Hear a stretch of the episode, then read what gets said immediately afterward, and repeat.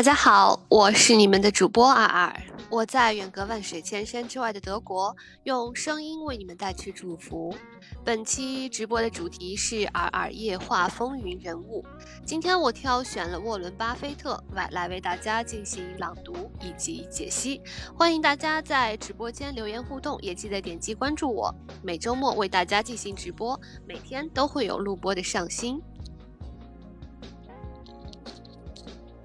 大家好，欢迎大家今天的参与，大家久等了，谢谢盼点球给阿尔加送出的非常多非常多暖人心的礼物，非常感谢你，谢谢顺流管理，大家好，周末愉快。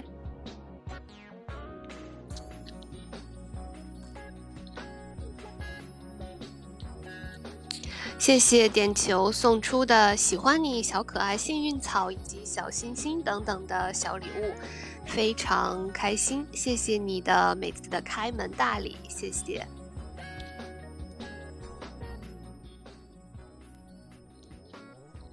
今天大家久等了，本来打算啊提前半个小时就开始直播，但是去吃了早饭以及整理了一下。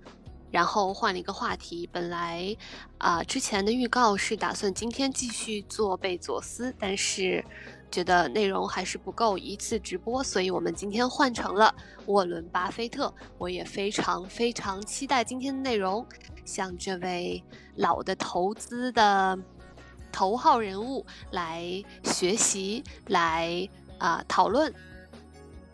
相信大家也一样很期待今天的节目。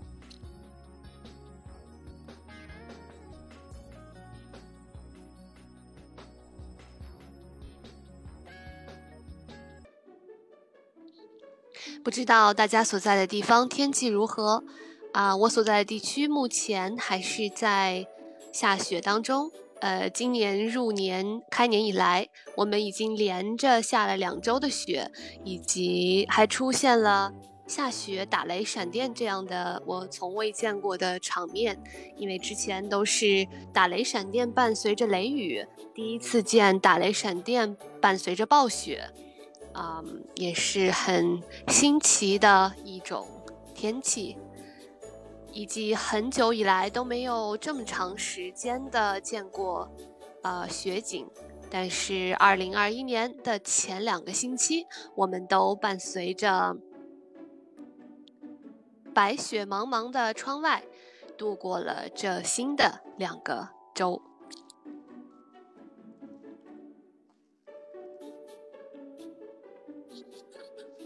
不知道大家所在的地区，呃，目前疫情如何？看新闻感觉到国内现在疫情有一些反扑。不管大家是否是在疫区，希望大家都能够做好防护工作，以及做好免疫力的提升。多喝水，多喝维生素，多睡觉，以及保持营养的补给，还有活动锻炼，都一定要跟上。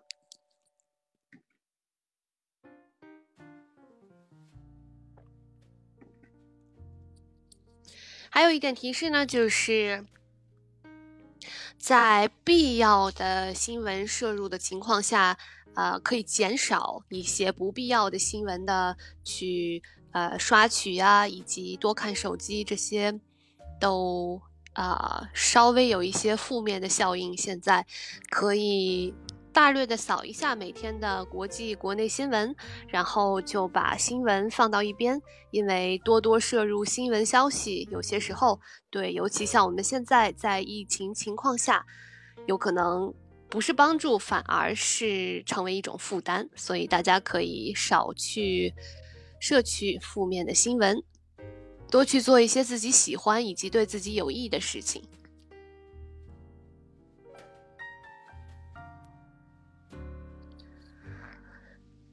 点球你好，你说你家长久不下雨了，停水严重，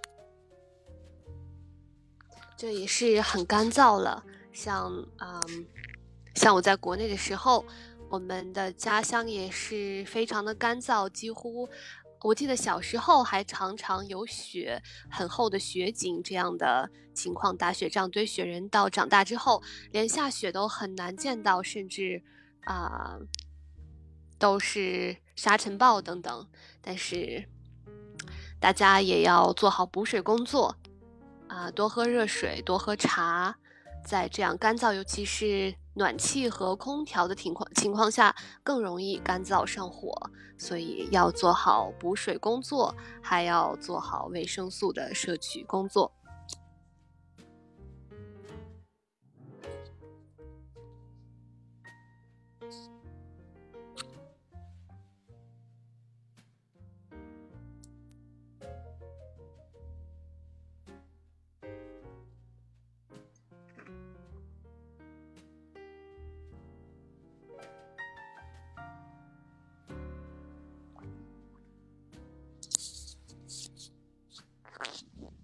像我之前在大城市居住的时候，尤其是在柏林居住的时候，也很少见到下雪，呃，常常都是下雨，然后灰蒙蒙的天气。如果下雪的话，也积不住，就是脏兮兮的雪水在路上，感到非常的，嗯，沮丧。但是自从搬离了柏林，来到来到这个小城市，觉得。空气非常的好，以及景色更加的迷人。现在再加上冬天还有，啊，常常积雪不化的这种白茫茫的景色，感觉到非常的清爽宜人。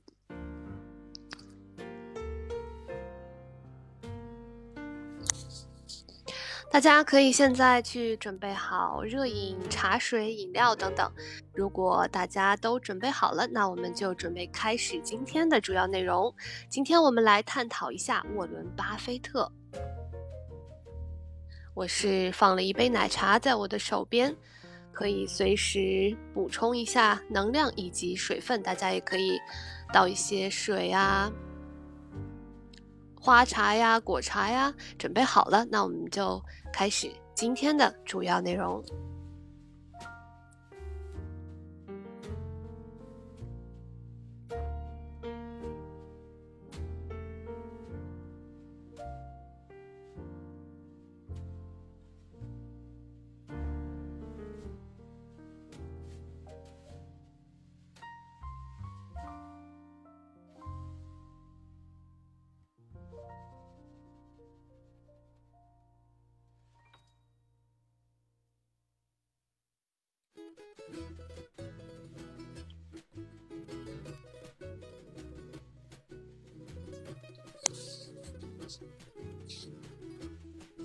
大家好，欢迎新来的听友进入直播间。你好，我是你们的主播尔尔，我在远隔万水千山之外的德国，用声音为你们带去祝福。今天我挑选了沃伦·巴菲特，为大家来朗读以及解析。本期直播的主题是尔尔夜话风云人物，欢迎大家在直播间留言互动，也记得点击关注我。每周末为大家进行直播，每天都会有录播的上新。你好，听友幺八三，欢迎进入直播间。谢谢听友幺八三送出的赞，也非常感谢顺流管理，呃，更加感谢盼点球给阿尔加送出的非常多、非常多的礼物。谢谢顺流管理的补充。沃伦·巴菲特，经济学硕士，一九三零年八月三十日生于美国内布拉斯加州的奥马哈市。他是全球著名的投资商，主要投资品种有股票、电子现货、基金行业。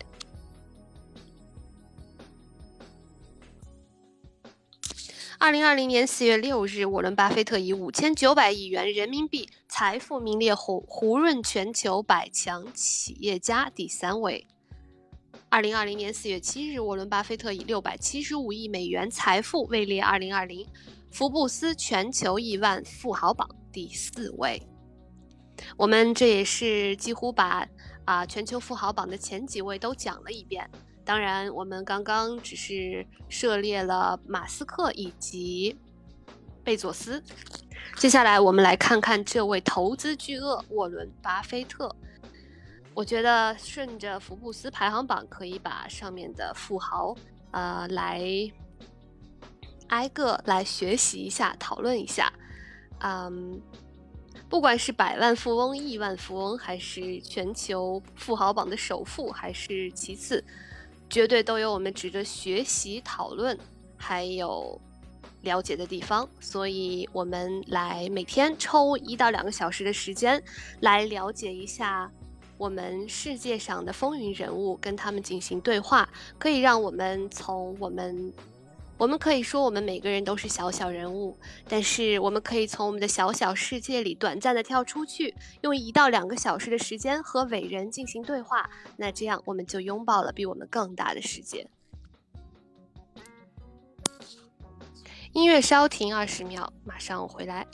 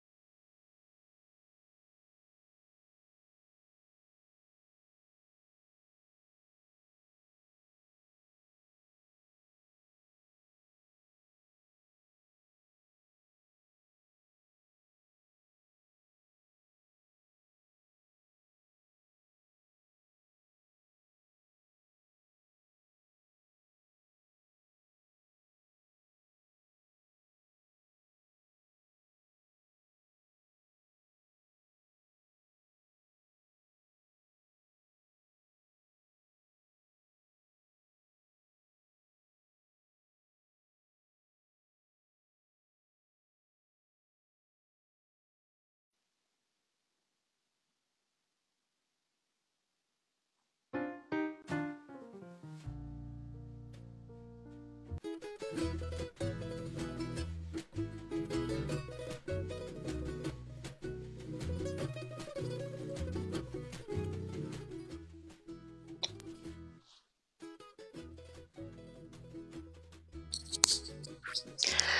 大家好，欢迎回来，我是你们的主播尔尔，我在远隔万水千山之外的德国，用声音为你们带去祝福。本期直播的主题是尔尔夜话风云人物，我挑选了沃伦巴菲特为大家朗读解析。欢迎大家在直播间留言互动，也记得点击关注我，每周末为大家进行直播，每天都会有录播的上新。感谢顺溜管理的补充。沃伦·巴菲特经济学硕士，一九三零年八月三十日生于美国内布拉斯加州的奥马哈市。他是全球著名的投资商，主要投资品种有股票、电子现货、基金行业。好，现在我们就言简意赅地进入今天的主要内容。首先，我们来看一下沃伦·巴菲特的生平简介。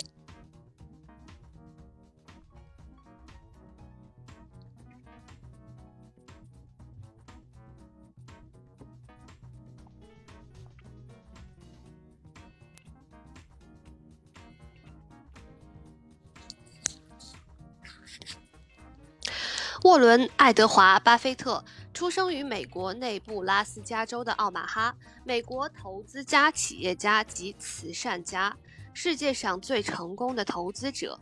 巴菲特是伯克希尔哈撒韦公司的最大股东。董事长及首席执行官，在2008年全球富豪排名第一，2017年第二。根据彭博数据显示，巴菲特个人持有29.5万股伯克希尔 A 股，7.9万股伯克希尔 B 股，存立现金。巴菲特常被称为“奥马哈的神谕”。并以长期的价值投资与简朴生活闻名。他也是著名的慈善家，并承诺捐出百分之九十九的财富，主要交于比尔盖比尔及美琳达盖茨基金会来运用。巴菲特此一大手笔的慈善捐赠，曾创下了美国有史以来的纪录。二零一二年四月十七日，巴菲特发表声明称自己已被诊断为前列腺癌，同年九月完成治疗。由于巴菲特投资股票的眼光独到又奇特，信奉所谓价值投资法，投资哪种产业的股票，该产业就会走红。因此，巴菲特被众多投资人尊称为“股神”。然而，其投资也并非稳赚。例如，2010年代后诸多投资亏损，投资 IBM 更曾经大赔百分之三十四以上出场，其身边至多。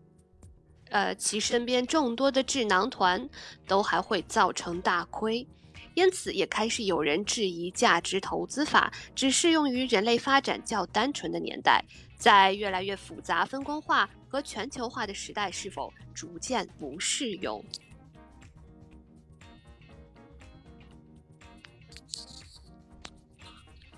谢谢管理员的补充。巴菲特说：“如果你没有很好的家庭背景，前期只能靠攒，后期才能靠赚。”这句话说的非常的正确，前前期只能靠攒，后期才能靠赚。为什么呢？投资都需要很大的本金，当然本金越大，那雪球就越滚越大。但是如果你没有本金，家里也没有支持的话，那怎么办呢？只能靠像啊沃伦巴菲特所说的来攒。嗯，而攒钱也是沃伦·巴菲特非常擅长的一项。我记得之前看到一个关于他的故事，就是他每天早上无论风吹雨打，都一定要去麦当劳吃早餐。而他吃的早餐也是一定这个是两美元还是一点九几美元的一个猪柳蛋汉堡的套餐。然而他每天的早餐。不是雷打不变。如果股市走得好的话，他就会稍微加一个蛋，或者稍微吃一个豪华版的套餐；如果股市走得不好的话，他就节省一美元，吃一个便宜一点的套餐。嗯，觉得非常感动。看完这一篇也非常的敬佩，因为我们所电视上所塑造的富豪的生活不是。非常的奢靡呢，就是非常的光鲜亮丽。然而，当你走进真正富豪的生活，像之前我们所探讨的马斯克，他睡在自己的办呃工厂的办公室里面，几乎没有自己的住所，以及没有自己的资产，只有这个特斯拉的股份啊。然后，然而到今天，我们看到了沃伦巴菲特，他如果。啊，赚的好的话呢，他就会吃一个豪华版的套餐；如果股市走势比较差，他就自己再省几美元吃一个比较低配版的套餐。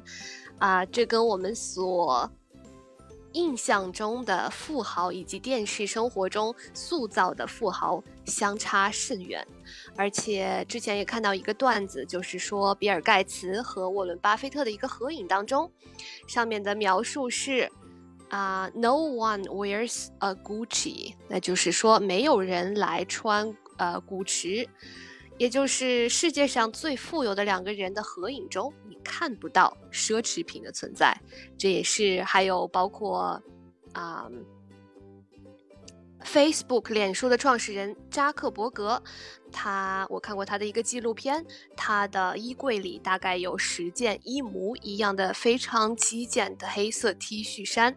他说，极简带给他时间，带给他不用选择来浪费时间和精力。他早上起来只要随便再拿一一一样，呃，再拿一件一模一样的衬衫，只要是新的穿上就可以了。这也让人啊非常的收获。收获甚大，因为当我们的每天的早早晨会有一个小时、半个小时来选择早餐或者穿什么的时候，我们的身边的世界上的富豪早在此已经做好了选择，那就是一模一样的十件黑色 T 恤衫。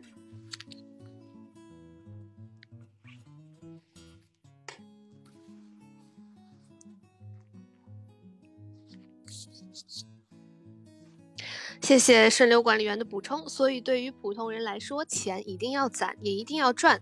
攒代表了自己管理资金的能力，赚代表了自己获取资金的能力。你想想看，即便是世界首富，他也有节俭的一面；即便是小商小贩，也有自己投资赚钱的一面。谢谢你的补充，非常正确。记得在之前，嗯，一个朋友曾跟我说，我们在家看电视，然后呢，上面突然出现了莱昂纳多的一个广告。莱昂纳多大家都知道，就是《泰坦尼克号》里面的男主，他在为中国的一个我忘记了是什么，是汽车还是什么做广告。当然，这个车型似乎是较为低端的一档。然后这位朋友跟我说说，你看这个小李子一定是穷到了一定程度才来代言这个品牌。当时听了很震撼啊！对于小李子来说，对于莱昂纳多来说。代言哪个品牌不重要，而是他已经成为比较富有的人，他还出来工作来做广告，赚取巨额的广告费，这个比较重要。然而，他所，嗯，这位朋友的价值观却认为工作是一件可耻的事情，而代言低低端的车型更是一件可耻的事情。呃，这在我看来是比较颠倒的价值观。应该看到的是富豪或者是明星。仍然，仍然为他们的生活卖命，仍然为他们的事业所努力，而不是在于他所代言、呃，他所工作的、他所代言的车型低端而去讽刺他，而去而是应该去敬佩他，嗯，这种乐于工作、乐于乐于努力的这种精神。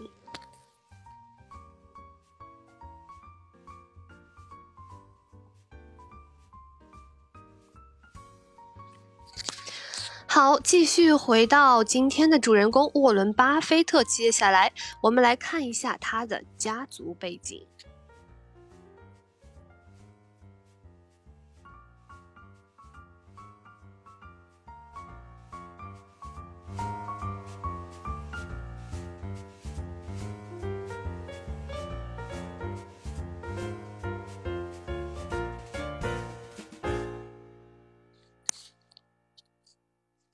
欢迎新来的朋友进入直播间。大家好，我是你们的主播尔尔。我在远隔万水千山之外的德国，用声音为你们带去祝福。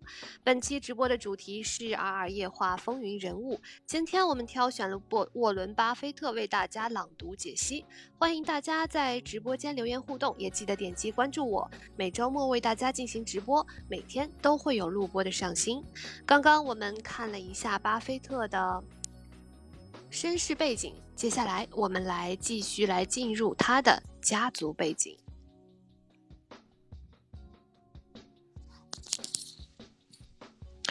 曾祖父席德尼·巴菲特生于一八四八年，卒于一九二七年五月二十七日，于一八六九年从纽约搬到奥马哈，在当地经营一家杂货店。先祖母是。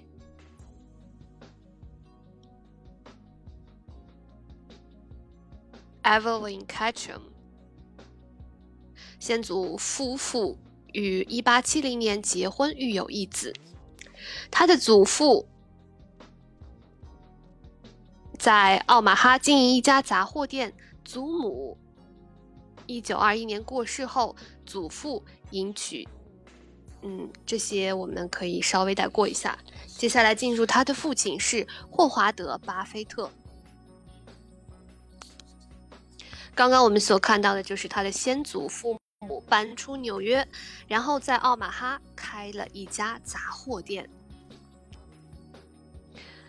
这也就是说，他并不是出身于一个巨鳄巨头的世家。他的父亲是霍华德·巴菲特。生于一九零三年八月十三日，卒于一九六四年四月三十日。共和党员，曾在内布拉斯加大学所办的报纸担任编辑。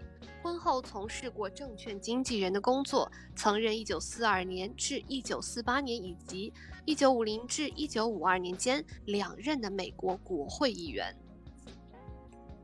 曾将加薪部分的两千五百美元主动退还给美国财政部。巴菲特在八岁时被父亲带到纽交所，由高盛董事接任、接引、接待。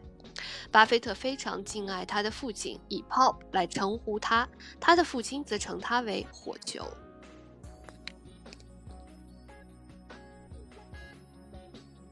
非常正直的一个人，这一点曾将加薪部分的两千五百美元主动退还给美国财政部。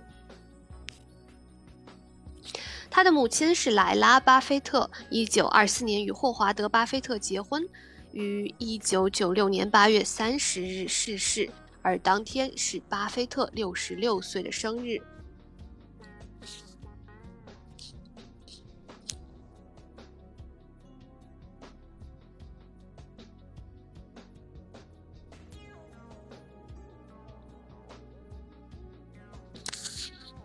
接下来看一下早年，巴菲特出生于内布拉斯加州的奥马哈市居一家老旧的医院。他生在一个富裕的家庭，父亲是两任美国国会议员与成功的商人。巴菲特有两个姐妹，陶丽丝和博蒂，祖父则在奥马哈经营一家杂货店。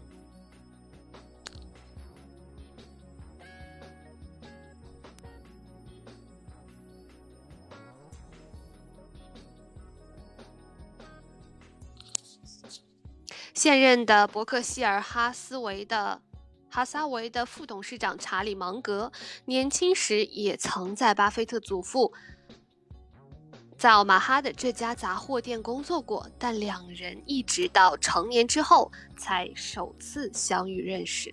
所以千万不要小看杂货店。我个人对各种小商小贩的经营以及小企业的经营都充满了敬佩。所以你看，当两位董事查理芒格以及巴菲特都曾在奥马哈的这家由巴菲特祖父经营的杂货店工作过，也是很有意思的一个巧合。巴菲特五岁时就在祖父经营的杂货店摆地摊兜售口香糖，稍大稍大以后，他和朋友到球场捡打过的。高尔夫球，然后转手倒卖回球场或客人。上中学时，除利用课余做报童外，他还与伙伴合伙将弹弹子球游戏机出租给理发店老板们挣取外快，所以从小就非常有经商头脑。十一岁的巴菲特开始在父亲的证券经纪商工作。同年也是他头一次买进股票，他以每股三十八美元买进 City Services 的优先股，但在股价达到四十美元给予卖出。不料随后股价一路上扬，几年后竟站上两百美元，这让他明了投资绩优企业并长期持有股权的重要性。在父亲的推荐下，十四岁的他以两份送报工资所存下来的一千两百美元买下四十英亩的土地，并且把这些土地转租给农民。富裕的家庭与早期对投资的接触对巴菲特有很大的帮助。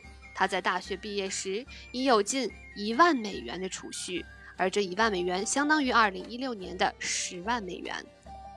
非常的厉害，当然也是非常非常的能够攒钱，因为比如说我们从小也可能做一些杂工，但是像他十四岁就以两份送报报童的工资攒下了一千两百美元，这相当于现在的可能一万美元，买下了四十英亩的土地，这让人感到非常的惊讶以及啊敬佩。不过这也与他父亲以及他早期对投资的接触。有很大的关系，当然，也跟也是因为他来自富裕的家庭。因为如果可能不是富裕的家庭的话，他做报童所做的工资可能要帮家庭来啊维系生活或者交一些房租。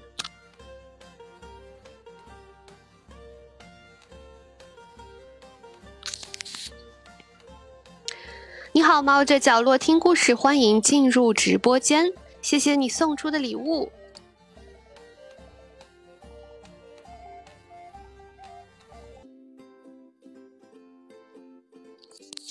大家好，我是你们的主播尔尔，我在远隔万水千山之外的德国，用声音为你们带去祝福。今天我们直播的主题是尔尔夜话风云人物。今天我挑选了沃伦·巴菲特来为大家朗读解析，欢迎大家在直播间留言互动，也记得点击关注我。每周末为大家进行直播，每天都会有互，每天都会有录播的上新。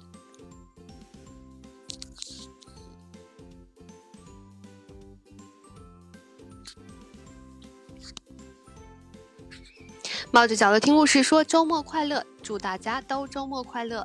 谢谢现在的猫着角落听故事，谢谢顺溜管理，谢谢听友幺八三，谢谢送出礼物最多的盼点球给 R 二加，非常感谢大家今天的参与。好，接下来我们来继续进入今天的主人公巴菲特。谢谢顺溜管理的补充。巴菲特给现在年轻人三点建议，用于投资或者创业上：一、千万不要借钱创业或者投资。其实很多富豪都没有借钱的习惯，巴菲特、李嘉诚、任正非等等从来不借不借钱，他们公司几乎没有负债，他们对于负债如履薄冰。因为富豪从来都明白，穷人向富人借钱当中的利息便是他们的利润，只要不去借，便已经是赚了他们的钱。现在很多年轻人会借钱创业，但是背后的风险是他们难以承受的，不但是资产的结构变差，而且还会面临全军覆没的危险。另外，担心受怕才是最不值得的。谢谢管理员的补充。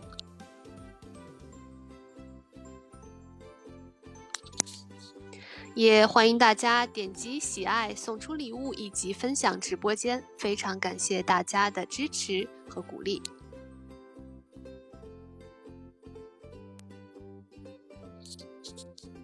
接下来，我们来继续来看早年的沃伦·巴菲特。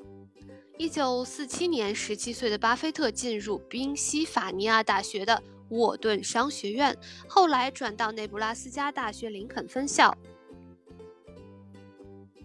并在十九岁取得商业管理学士学位。在校期间，他是阿尔法西格玛非兄弟的成员。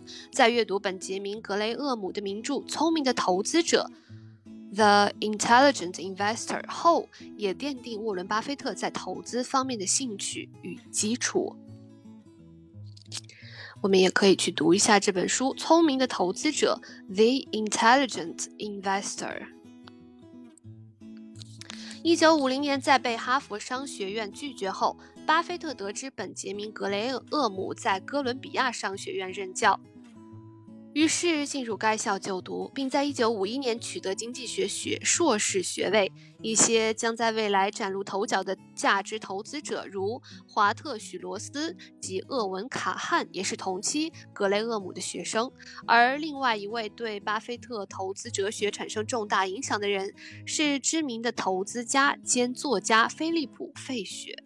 在证券分析这堂课中，厄伦·格雷厄姆给了巴菲特 A 加，这在格雷厄姆的学生中是绝无仅有的。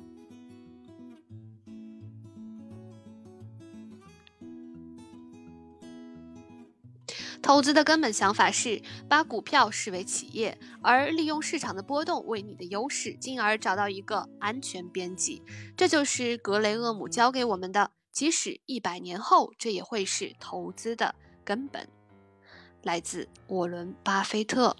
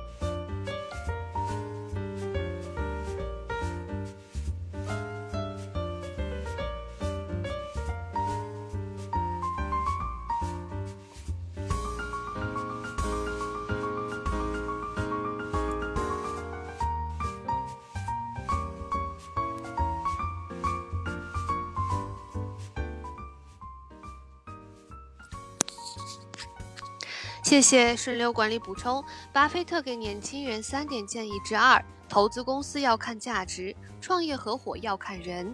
在巴菲特的投资生涯中，他始终倡导价值投资，这也是他能够成功的主要原因。什么是价值投资呢？首先，它与投机很不同，你需要了解一家公司很多细节和底细。如果你什么知都不知道的话，那就是瞎子摸黑。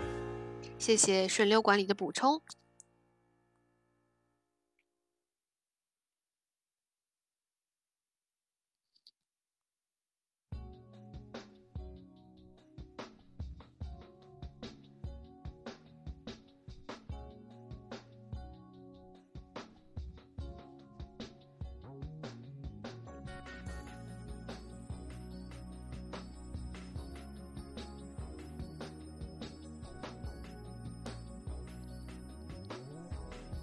从刚才的阅读可以看来，一九五零年，巴菲特也曾被哈佛商学院所拒绝。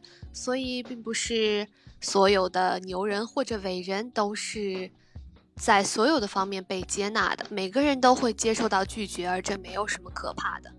拒绝是最经常、最普遍的事情，把它看作是一项最为日常的活动。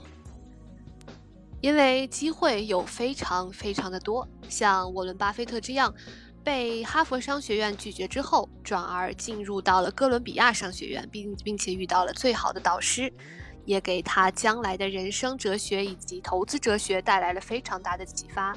所以，没有必要再把鸡蛋放在一个篮子里，这也是他所说的一句名言。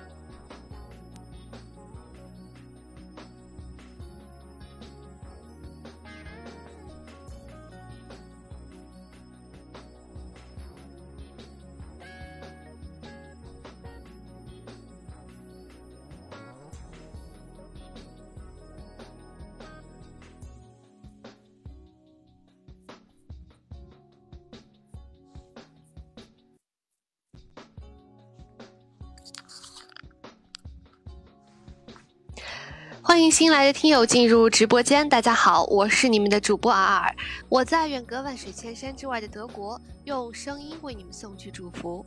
本期直播的主题是尔尔夜话风云人物，今天我们挑选了沃伦·巴菲特来为大家朗读解析，欢迎大家在直播间留言互动，也记得点击关注我。每周末为大家进行直播，每天都会有录播的上新。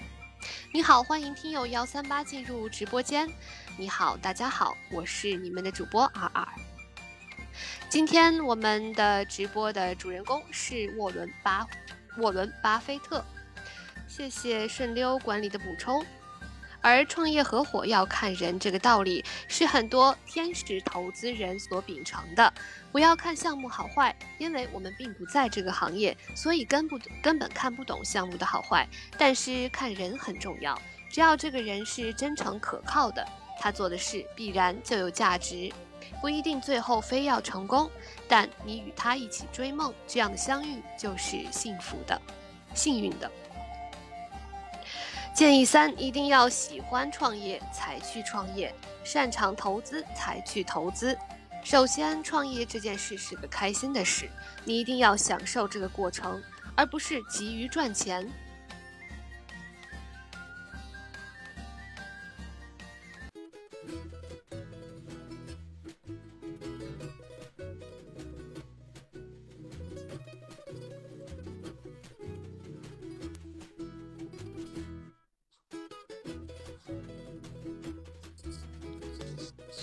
接下来，我们继续回到沃伦·巴菲特的生平背景。现在进入他的早期商业生涯。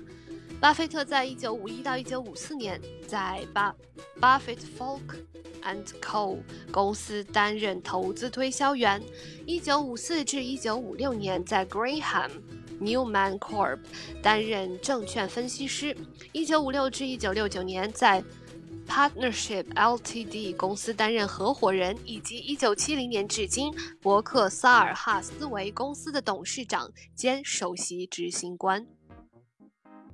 1950年，20岁的巴菲特已有9800美元，相当于2016年的9万6千美元。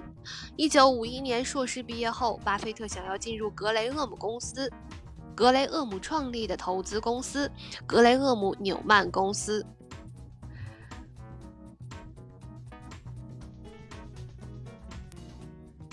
Graham Newman 公公司工作，起初被格雷厄姆婉拒，于是他回到公呃父亲的证券公司上班，从事业务方面的工作。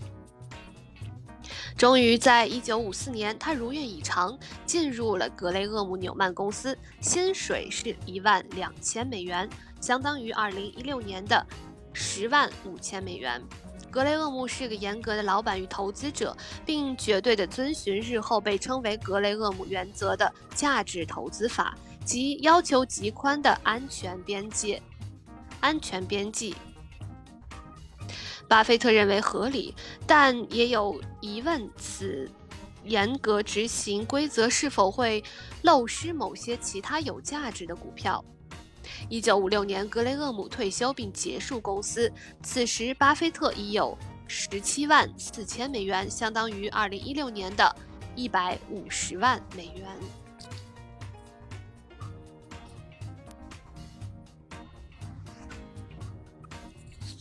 要注意到的是，这个这一年，一九五六年，巴菲特在拥有十四万四千美元。呃，也就是相当于现金的一百五十万美元的时候，他才只有二十六岁。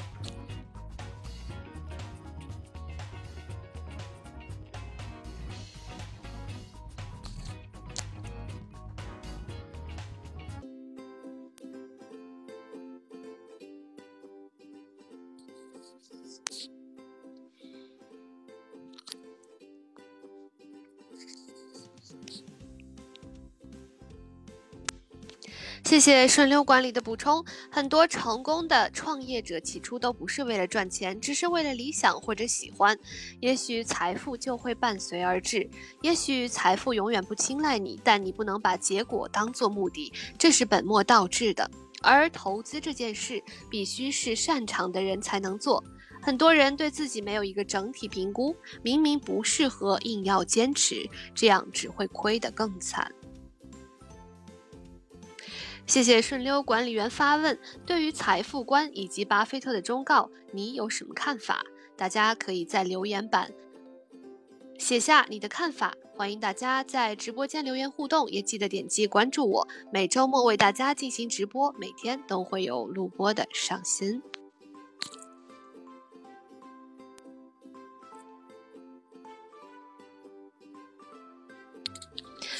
接下来我们继续。一九五六年，巴菲特联合有限公司成立，这是巴菲特第一个投资合伙事业。巴菲特仅出资一百美元担任普通合伙人 （general part general partner），而他请他的而他请出的其中一位合伙人，一位医生，找十位医生各出一万美元。最后，十一位都同意，并出资十万五千美元，相当于现金的八十四万美元，加入成为有限责任合伙人 （Limited Partner）。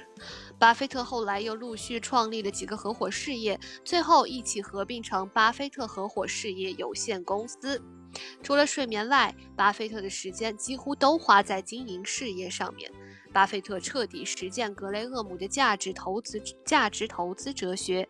这些投资在1956到1969年每年平均以百分之三十以上的巨大复利成长，而一般市场的常态只有七到百分之十一。这时期的他在投资上主要是采取以下三种模式。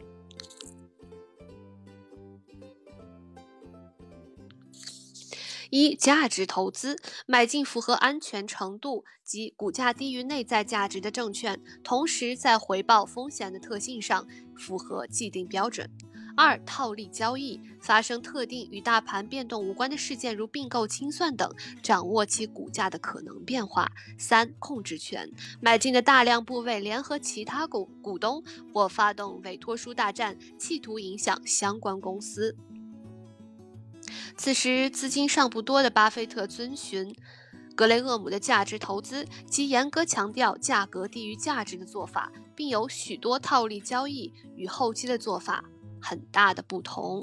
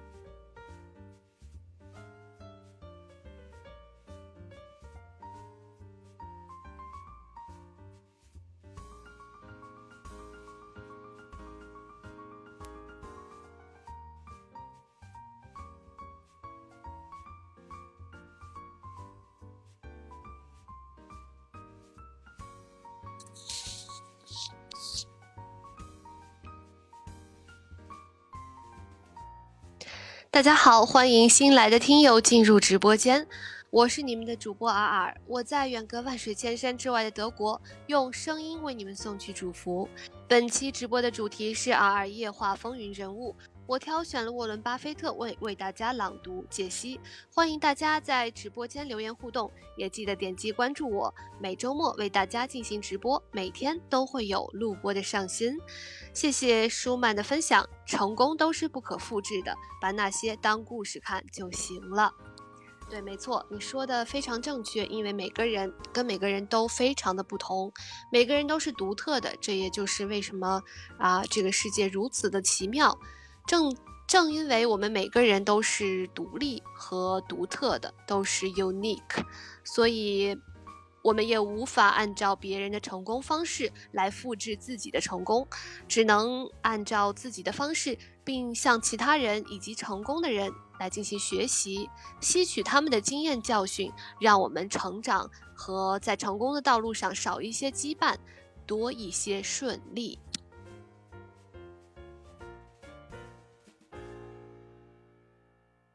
而对于他人的建议，所谓“我是对你好”以及“你应该这样做那样做”，我们可以稍微听一听，但是不必要啊。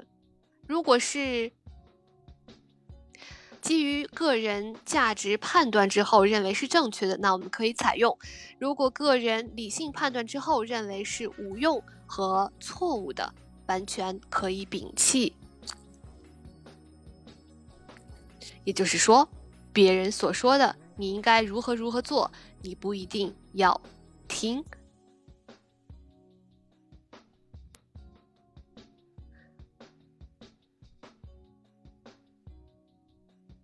或者不一定要全听。最主要的、最重要的就是个人的理性的判断，你要有自己的判断标准，以及自己的分析和。理解能力，根据你个人的实际情况做出对你自己最有益的选择。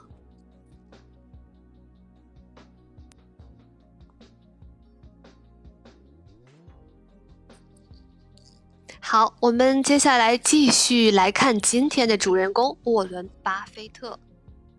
非常感谢大家在周六的晚上，现在马上就要进入零点。还在这里跟阿尔一起来探讨大人物，就像我刚刚开始所说的，每天我们花一到两个小时的时间去探讨这些世界上的风云人物、伟大的人物，跟他们进行对话和交流，这比我们生活中探讨一些琐事要值得的多。可以说，我们每一个人都是生活中的小小人物，但是我们每天花一到两个小时的时间去看看这些伟大的人物的生活以及他们成功的经历，这样我们也可以从我们的小小世界跳出来，去拥抱更大的世界。接下来，我们继续来看今天主人公沃伦·巴菲特进入下一个小标题：富豪生涯。一九六二年一月，巴菲特有限合伙事业市值达到七百一十七百一十七。稍等一下，个十百千万十万百万七百万美元，其中有一百万美元是属于巴菲特啊，因为。小数点的标记是每隔三位，而我们的中文的习惯读法是每隔四个零一标小数点，所以有个有的时候，嗯，在刚来德国的时候，也是对于数字非常的读法非常的奇妙，因为首先在德语当中，读法数字的读法是倒置过来的。也就是说，我们先读八十五，这样的是从左到右直接读八十五，但是在德语中的读法是五加八十，啊，不知道这对于他们的数学是否有一种阻碍的作用？但是对我来说，这个阻碍的作用非常的大，因为每次要读的话，一百三十五，你要先读一百，再读五，再读三十，这是不是？对大家来说也是一个很大的挑战呢。首先，你要错换过来这个逻辑，然后再去学习如何用德语来读，然后再把这个数字读出来。不好意思。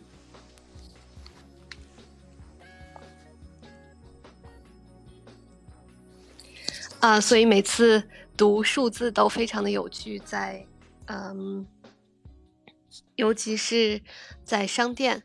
或者点菜的时候，最后要给多少钱，往往就直接说一个整数，然后 keep the change。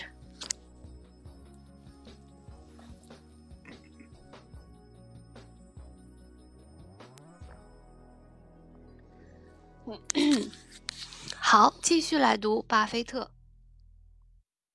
巴菲特有限合伙事业在一九六二年开始购入伯克希尔哈撒韦公司的股权。伯克希尔是一家大型的纺织公司，由于产业日益没落，使股票的市场交易价格低于该公司的营运资本 （working capital）。沃伦·巴菲特最后了解，最后解散了合伙事业，全心投入伯克希尔的经营。由于纺织产业的一蹶不振，使现任伯克希尔副总裁的。查理芒格视此收购为一大败笔，巴菲特也自认这是留名青史的愚蠢大错。啊，最近看到一些关于罗永浩的这个公众号的文章以及报道，他也是一个很有意思的人物。我们之后可以来了解一下，是叫罗永浩吧？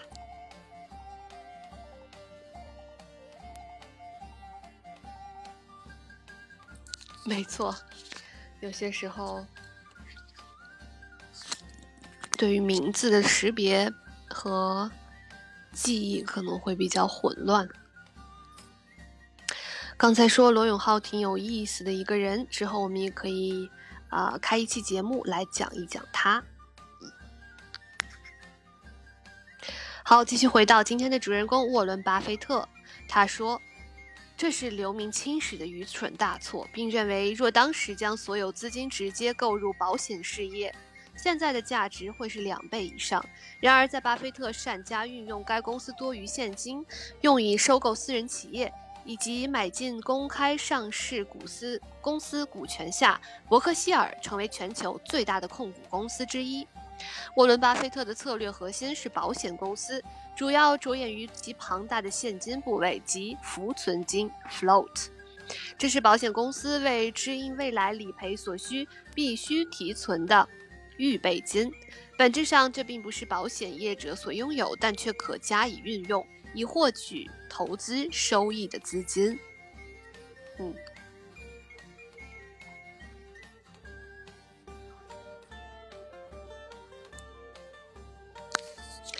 谢谢猫着角落听故事，啊，喝热水，嗓子有点干，确实是，啊，现在有一点，因为这个暖气比较足，再加上个人吃的比较辣，再加上每天直播时间比较长，呃，所以现在嗓子比较的容易出现干的情况。一会儿我们休息的时候，我去倒一点热水来喝。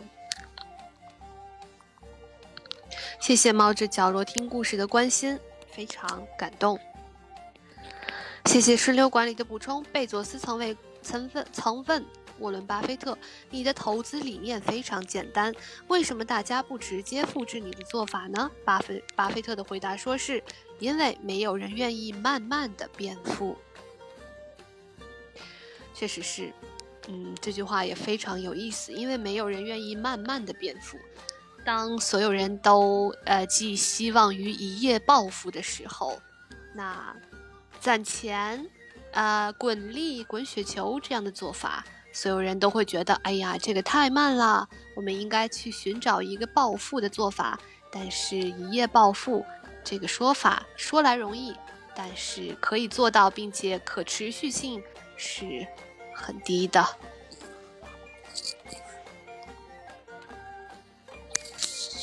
谢谢顺流的顺流的补充，是人们都急于赚大钱，但却没有赚钱的耐心。巴菲特的资产有百分之九十九以上都是他在五十岁后才赚到的。他的投资理论就是花时间选取优质股，然然后长期持有。说起来容易，选优质股是多么的难。这个理论说起来简单，做起来却很难，因为股市浮浮浮沉沉，想要做到不为所动，除了要有惊人的魄力以外，还需要长期不断的学习来更新自己的知识库。非常感谢顺流管理员的补充。啊，刚刚想到，由于猫着角落听故事，说听到嗓子有点干，想到一个非常有趣的小时候的故事，就是这个我比较喜欢吃辣这件事情，对我有些时候会造成一定的影响。在小时候，啊，当时呃唱歌比较好，所以报名了唱唱歌的一个比赛。我记得当时是毛阿敏要来我们呃城市进行一场演出，然后我所在的合唱团要选出一名啊可爱的独唱小演员去跟毛阿敏合唱，然后就就在那一天要进行合唱独唱的选拔的时候，嗯，我在下学的时候比较饿，然后我爸爸呢带我去吃了一些辣的，啊。辣的小食品，当时就是街头的麻辣烫和和和小串儿，嗯，因为我妈妈比较严格，不让我吃那些，但是我和我爸在一块儿的时候就比较的轻松，我们就会去吃一些我们想吃的东西，然后就吃的比较辣，吃完之后嗓子就开始干，干又干哑，再加上。呃，就是吃完辣后的那种反应，然后就去参加了唱歌选拔。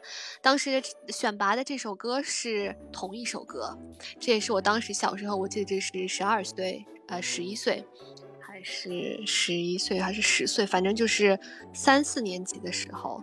嗯，这还是我比较拿手的一首歌。记得当时校领导来的时候，大家会说啊，让他来唱这首同一首歌，然后去参加选拔。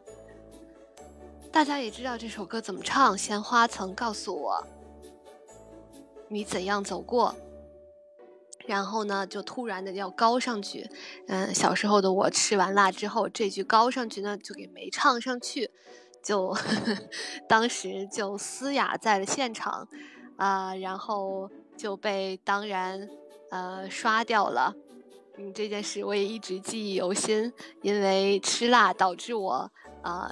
一首歌的高潮部分没唱上去，呃，当时对小小的我打击还是很大，但后来想到也是一件很有意思的事，不过还是没有阻阻碍我吃辣的进程，嗯，到目前都还是这样。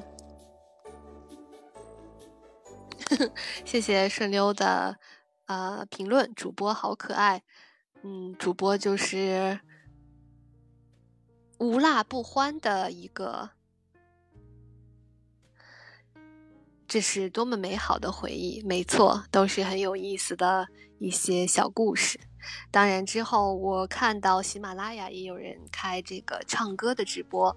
当我们到了，比如说一定量的粉丝，我们来庆祝的时候，可以为大家来开一场唱歌，而唱歌独唱专场。在那一天，我一定不会去吃辣。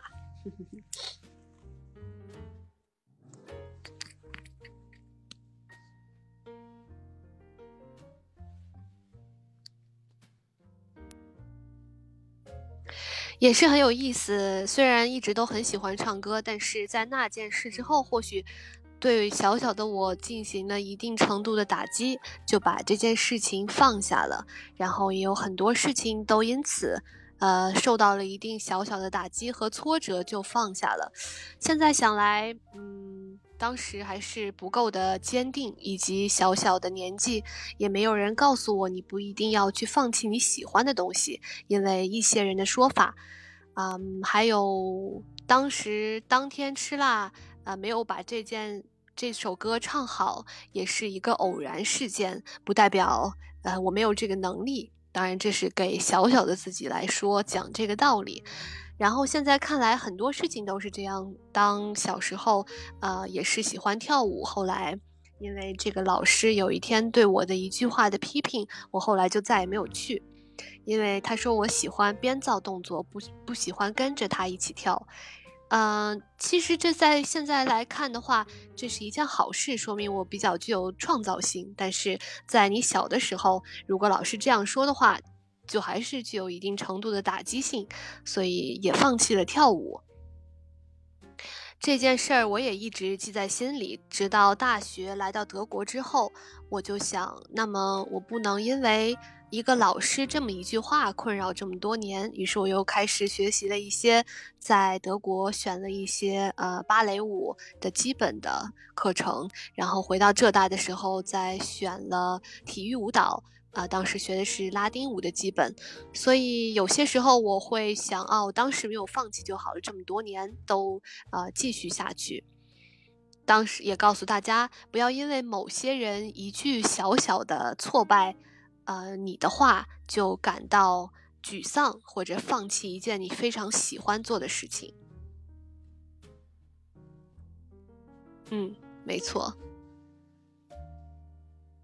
因为他们说什么不重要，而你喜欢才是最重要。你也相信自己有这个能力，那你就要坚持做下去。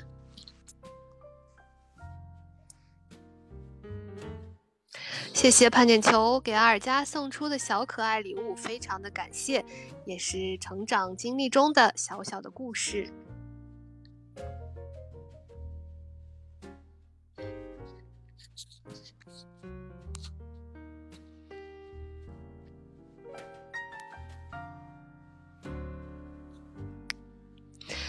好，我们继续来回到今天的主人公沃伦·巴菲特。受到好友及事业伙伴芒格的影响，这时期巴菲特的投资风格跳脱了原本恪守的格雷厄姆原则，即完全专注于价格低于价值，开始专注在一些具有持久性竞争优势的优质企业上。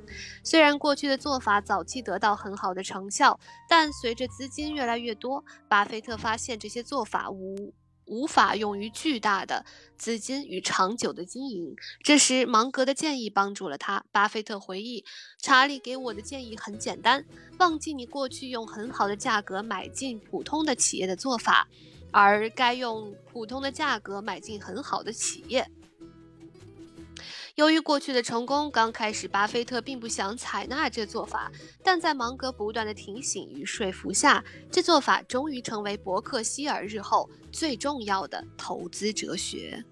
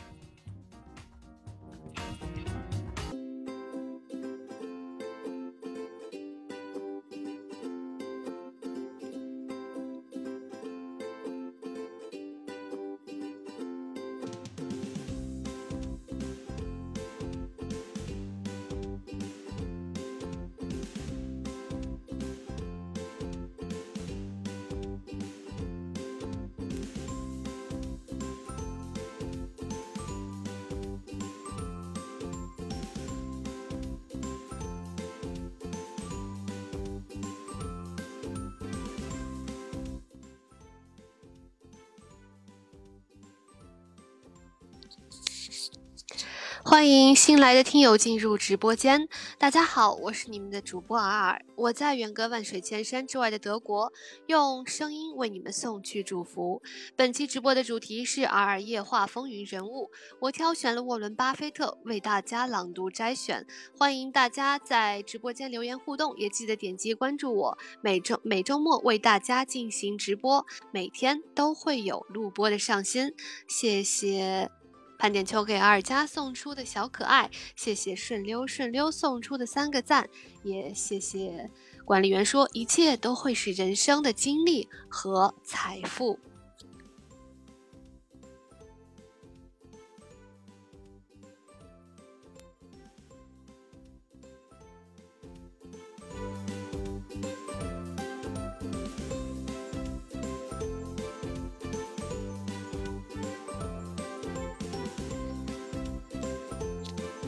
我来换一批音乐，这样大家也可以感到不是那么的，嗯，单调。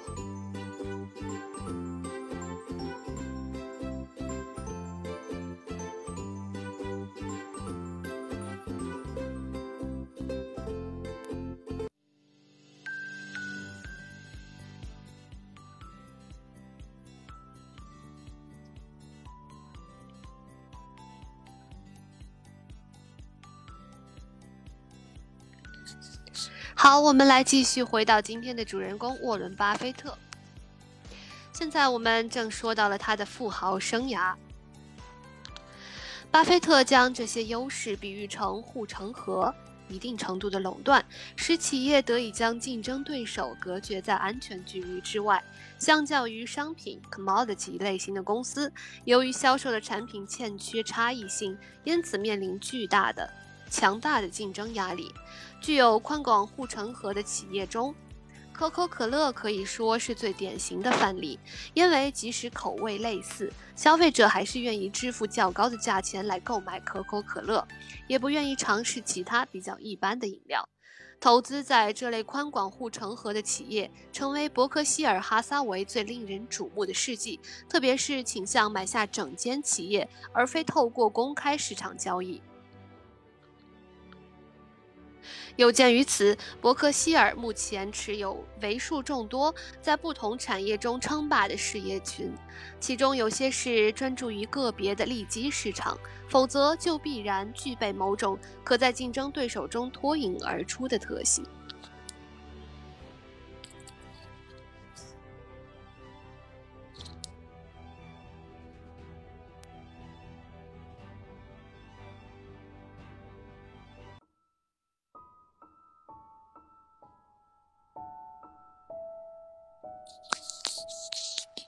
谢谢管理员补充。巴菲特经典名句一：如果你不能持有一只股票十年，那你就不要持有它十分钟。也说明了投资长线和坚持的重要性。第二句是在别人贪婪时恐惧，在别人恐惧时贪婪。非常感谢管理员的补充。大家好，欢迎新来的听友进入直播间，我是你们的主播尔尔，我在远隔万水千山之外的德国，用声音为你们带去祝福。今天我们的主人公是沃伦·巴菲特，接下来我们来看一下他的亿万富翁的经历。一九九零年五月二十九日，伯克希尔股价达到七千一百七十五元美元，巴菲特身价达到十亿美元。在2008年，福布斯全球富豪排名第一，成为世界首富。注意是2008年。在2017年3月7日，胡润研究院发布2017胡润全球富豪榜，存于互联网档案馆。上榜富豪的财富计算截止日期为二零一七年一月十五日。沃伦·巴菲特资产仅低于微软总裁比尔·盖茨，成为世界第二首富。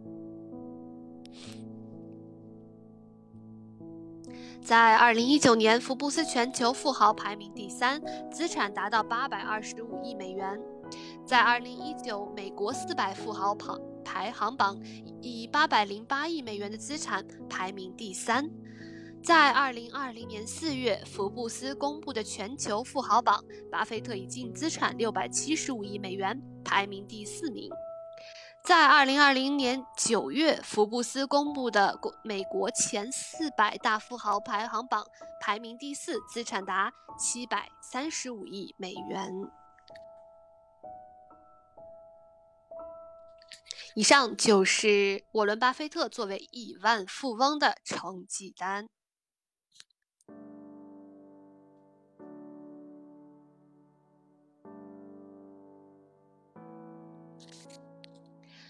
就刚才猫着角落听故事所说的，要去喝点热水，所以现在短暂的休息，大概啊半分钟到一分钟，我去稍微烧个开水。啊，加一点热水，大家也可以去稍微休息一下。我们不间断，马上回来。在这期间，为大家播放一些优美的音乐。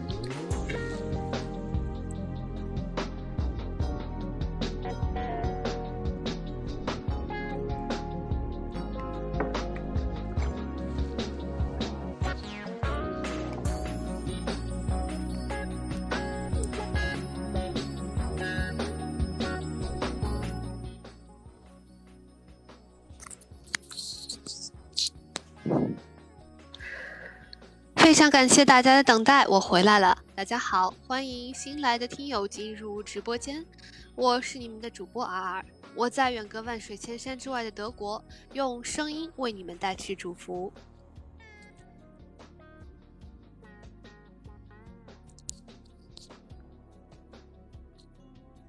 本期直播的主题是《阿尔夜话风云人物》，我挑选了沃伦·巴菲特为大家朗读解析。欢迎大家在直播间留言互动，也记得点击关注我。每周末为大家进行直播，每天都会有录播的上新。刚才去倒水，有点喘，因为想早点回来给大家继续直播。非常感谢盼点球给阿尔加两次分享了直播间。非常非常的感谢，也感谢顺溜管理员的补充。一生能够积累多少财富，不取决于能够多少赚多少钱，而取决于你应该如何投资管理财。钱找人胜过人找钱，要懂得钱为你工作，而不是你为钱工作。我记得之前谁说过一句话，就是他希望他所买的这栋房子为他而工作，而不是他一生都用他的一生的时间来为这所房子所工作。谢谢顺溜管理的补充。如果想人生多姿多彩，就试着学所有有兴趣的事。感觉迷失时，不是你迷路了，而是找到正途前的必然之路。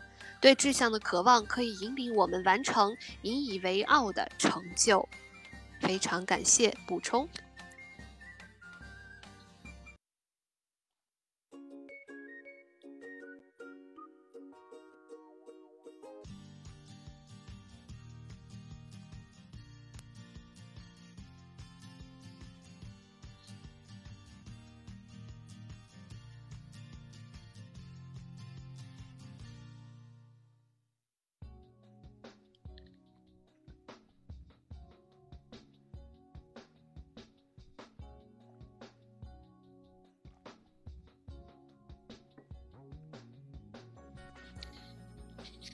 刚才去喝了一点水，然后烧了一壶开水，泡了一杯奶茶，以及拿了一杯黑莓汁。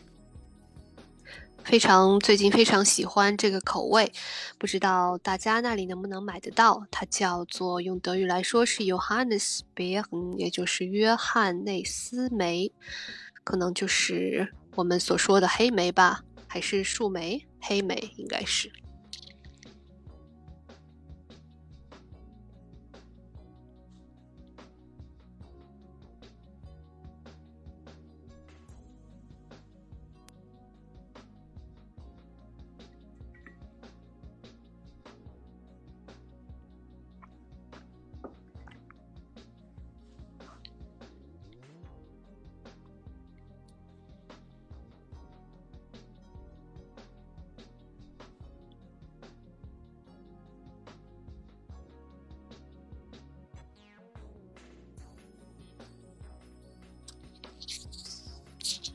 好，我们继续来回到今天的主人公沃伦·巴菲特。接下来进入这一小节慈善事业。受到第一任配受到第一任配偶 Susan Thompson 的积极影响，2006年6月，沃伦·巴菲特宣布将一千万股左右的。伯克希尔哈撒韦公司 B 股捐赠给比尔与美琳达盖茨基金会的计划，也就是比尔盖茨基金会，以二零零七年十月十八日的股价来算，价值大约为四百三十三点五亿美元。这是美国有史以来最大的慈善捐款。自二零零六年开始，该基金会将在未来的每年七月收到全部款项的百分之五。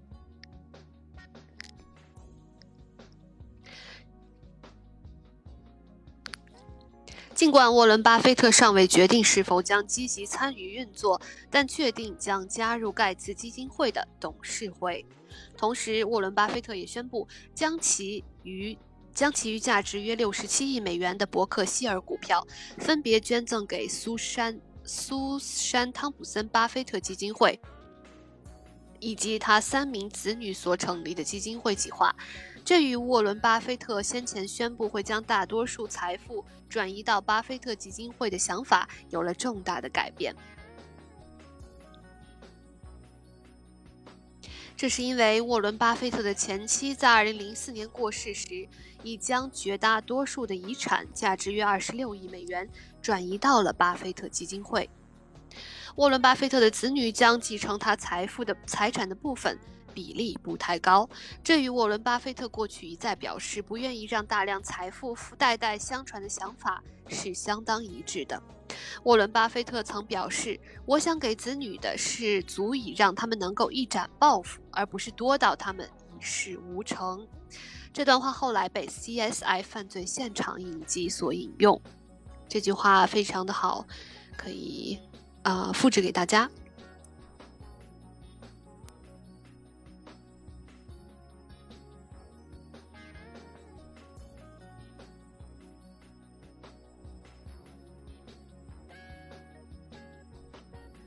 沃伦·巴菲特曾表示：“我想给子女的是足以他们，是足以让他们能够一展抱负，而不是多到让他们一事无成。”嗯，作为父母也可以，听友中如果有作为父母的话，也可以参考一下。并不是要把自己的所有都奉献给子女，而是给他的一定程度上让让他能够施展自己的抱负和才华，而不是多到让他可以一生什么都不做，而是去花费这些财产，给予他一定程度的鼓励，让他能够完成自己的梦想、抱负，实现自己的才华和展示，但是不是。让他来挥霍这些财产。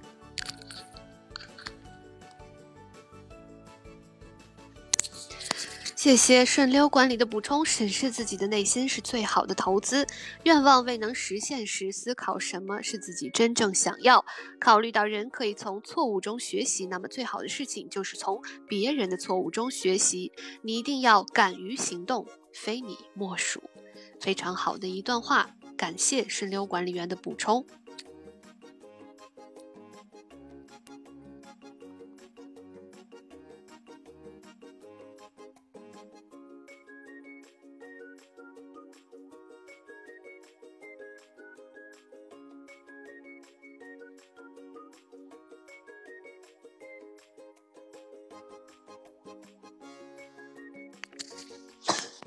啊，不好意思。啊。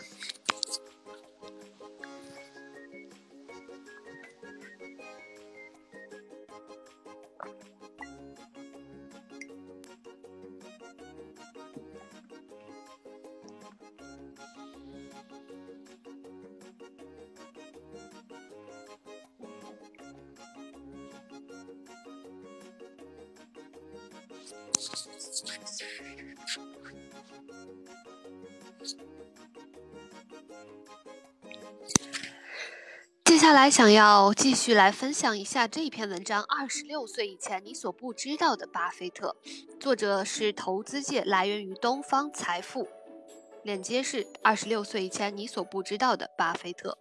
所以这里来注明一下，这一篇是作者投资界来源东方财富的文章。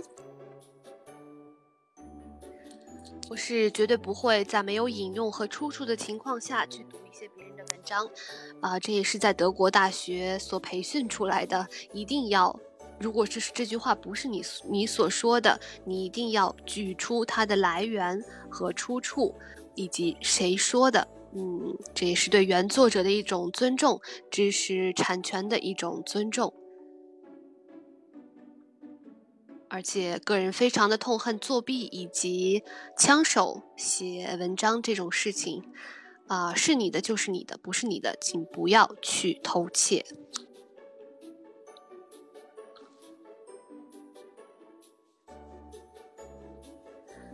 啊，有一件事情分享一下，不知道是不是应该分享，但是也是很有趣的一个经历。在我们硕士，呃，研究生在阿根廷的项目，有一堂考试是方法论。当时这门这门方法论大家都知道是非常枯燥的一门课。当时我的同学们他们都觉得没有非常十足的把握去完成这门考试，与其他们呃，于是他们就聚集坐在一起，互相带引号的交流一下自己的答案。我对这件事情非常的不赞许，也非常的痛恨。于是我当时一个人，他们都坐在，大家都聚集在一起，坐在倒数的前几排，我一个人坐在第一排。但是我对这门课的复习程度和了解程度也并不是那么的高。但是我认为我知道的就是我知道的，我不知道的就是我不知道的，而这没有什么。考试啊，能够得到高分和低分，是我不能伪造出来的，而且我伪造出来的也不是我所拥有的。所以我对互帮互助来考试这件事情非常的呃。不赞许以及痛恨，所以我当时一个人坐在第一排，第一个完成答卷，交给了老师，然后潇洒的离场。当然，最后也得到了很差的成绩，也其他人都得了非常高的分数。但在他们互帮互助的情况下，我得了呃刚刚刚刚过的一个程度。因为这个老师也不是很喜欢我，我也不是很喜欢他，但是我还是对自己非常的骄傲自豪。当时我记得，我和我的室友，当时室友是德国人，他说，他说他也没有作弊，那一天没有参与互帮互助行动，然后他说，你猜我得了多少分？他说大概我们班只有三个最低分，然后。我俩在交流之后发现，一个是他，一个是我，还有另一个同学是土耳其同学，只有我们三个没有参与这个互帮互助行动，于是 都得了最低分。但是我们三个都非常的骄傲，因为我们没有嗯去偷窃，也没有去违反考试规则，只是答了我们所知道的。而我觉得这是每一个人都应该做的，不管到了多。高的水平阶段，不管是多低的水平阶段，都不应该去，呃，参与这种带引号的互帮互助的考试行动。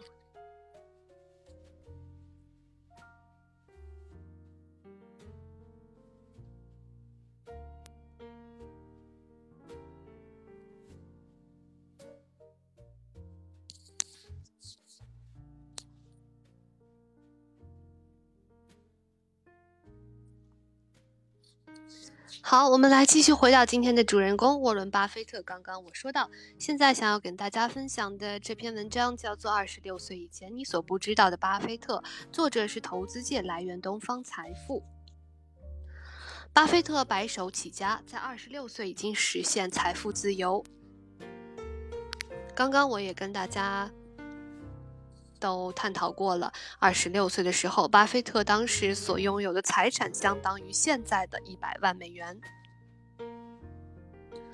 无论是否对股票和投资感兴趣，巴菲特的这段经历对所有人都有启发。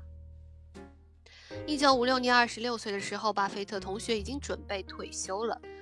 他说：“我大约有十四万七千十七万四千美元，准备退休了。我在奥马哈安德伍德大街五二零二号租了一间房子，每个月付一百七十五美元。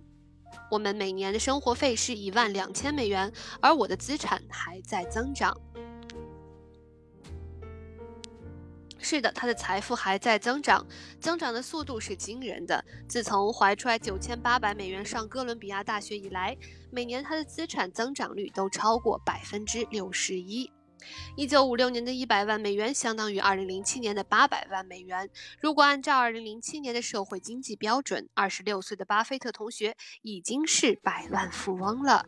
如果按照二零零七年的汇率以及中国的经济水平，二十六岁的巴菲特同学已经是千万富翁，可以在北京买三套房，一房自己住，两套自己在外面出租。再加上他的理财投资技能，他可以在。他可以在不违法的前提下做任何他想做的事情。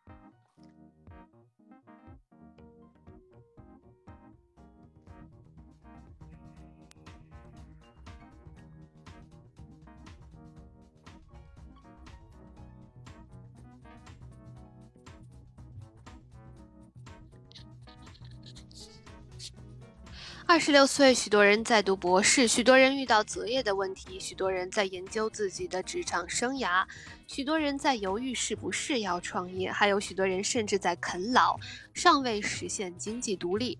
而巴菲特同学已经实现了个人的财务自由，他是如何做到的？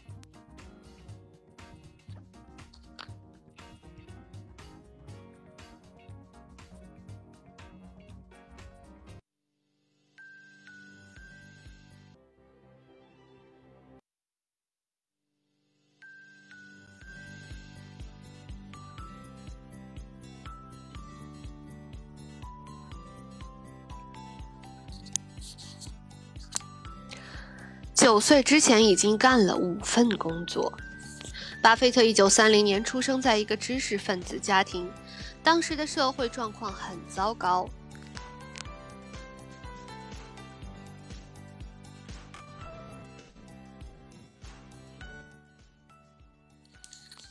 谢谢判点球给尔加分享的直播间两次分享直播间，再加上之前的两次，非常非常感谢判点球给尔加。感谢点球同学。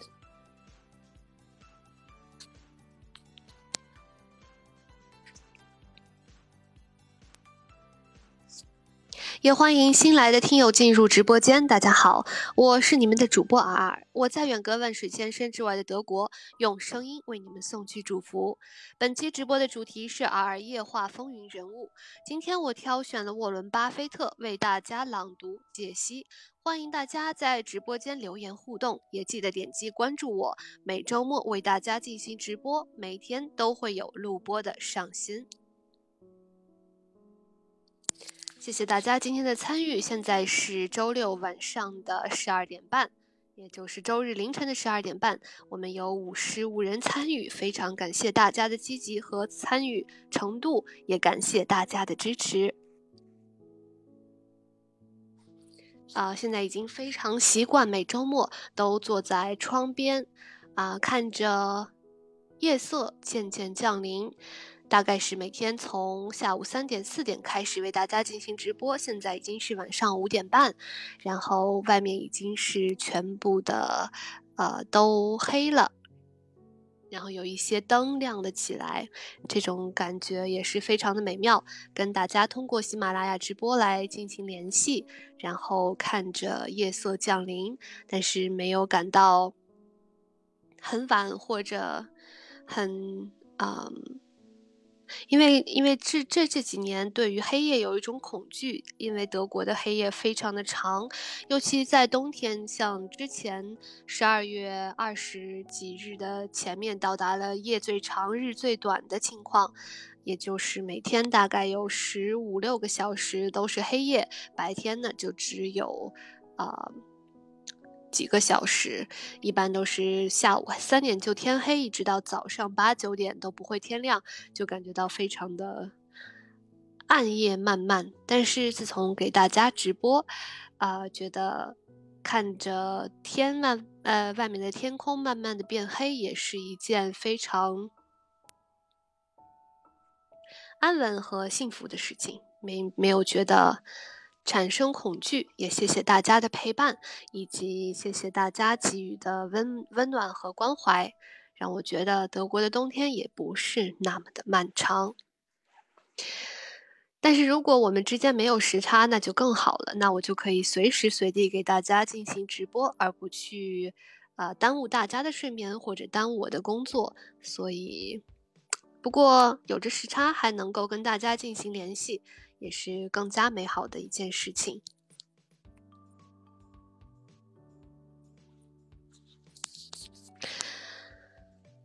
巴菲特一九三零年出生在一个知识分子家庭，当时的社会状况很糟糕。一九二九年经济大萧条，不久之后二战爆发。巴菲特的爷爷是开杂货店的，巴菲特的爸爸霍华德是知识分子，在银行工作。巴菲特出生没多久，银行倒闭。霍华德失业，巴菲特的爷爷跟霍华德说：“我也雇不起新的员工，但是吃饭没有问题，日常生活的开销我来买单。”这也可以说是很有责任心的一位爷爷了，因为他在当时的情况下，完全可以跟霍华德说：“不好意思，我也雇不起新的员工，你自己去另觅出处，另去寻找吃饭的地方吧。”但是他却说：“吃饭没有问题，日常生活的开销我来买单。”霍华霍华德不愿当啃老族，和朋友开了证券公司，开启了创业之路。他让巴菲特的妈妈回到娘家，这样就可以保证一日三餐有饭吃。但巴菲特的妈妈不肯，他认为他的家庭，他的责任在于家庭。他在生活上节衣缩食，为了保证霍华德有饭吃，常常自己不吃饭。巴菲特就是在这样的环境下长大的。但是霍华德的公司很快有了起色，经济情况大为改观。巴菲特的童年从家庭里面不断得到的一个信息就是：世上没有免费的午餐。非常的正确，因为嗯，看在这一段，他的妈妈为了保证自己的丈夫有饭吃，常常自己不吃饭。然后当时在嗯经济大萧条的情况下。又开启了创业之路，想到也是非常的艰难，啊，好在有巴菲特的爷爷支持，他们才可以在经济大萧条中，至少日常开销没有问题，这才给他爸爸的创业之路奠定了良好的基础。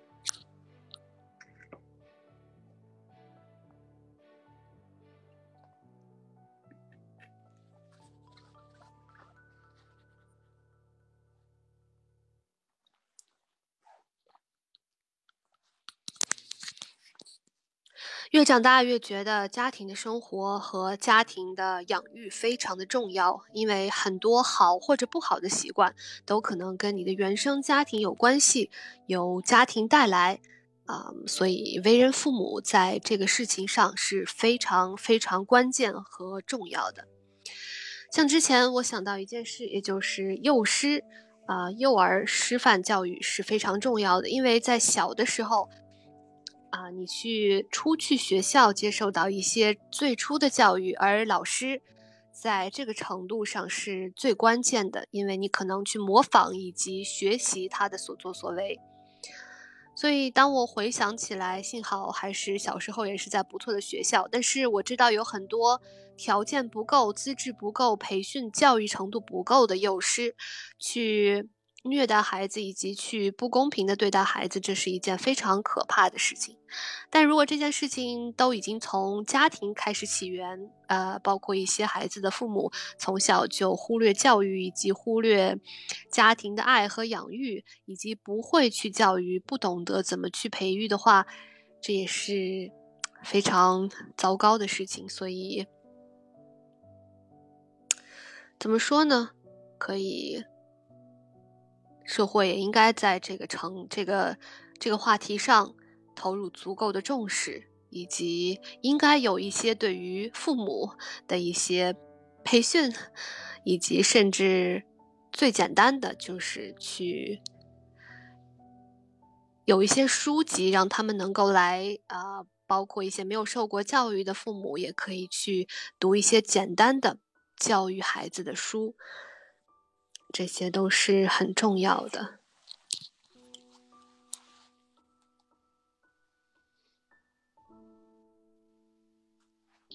好，说到了巴菲特的童年，从家庭里面不断得到的一个信息就是：世上没有免费的午餐。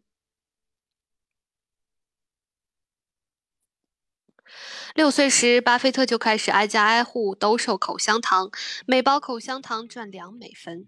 不久之后，他开始逐门逐户叫卖可口可乐，汽水比口香糖赚得多，每卖六瓶汽水，他能挣五美分。这个也让我想到昨天我看到朋友发的一张在瑞士的照片，他说这就是我窗外在寒冷的冬天卖袜子的一位女士。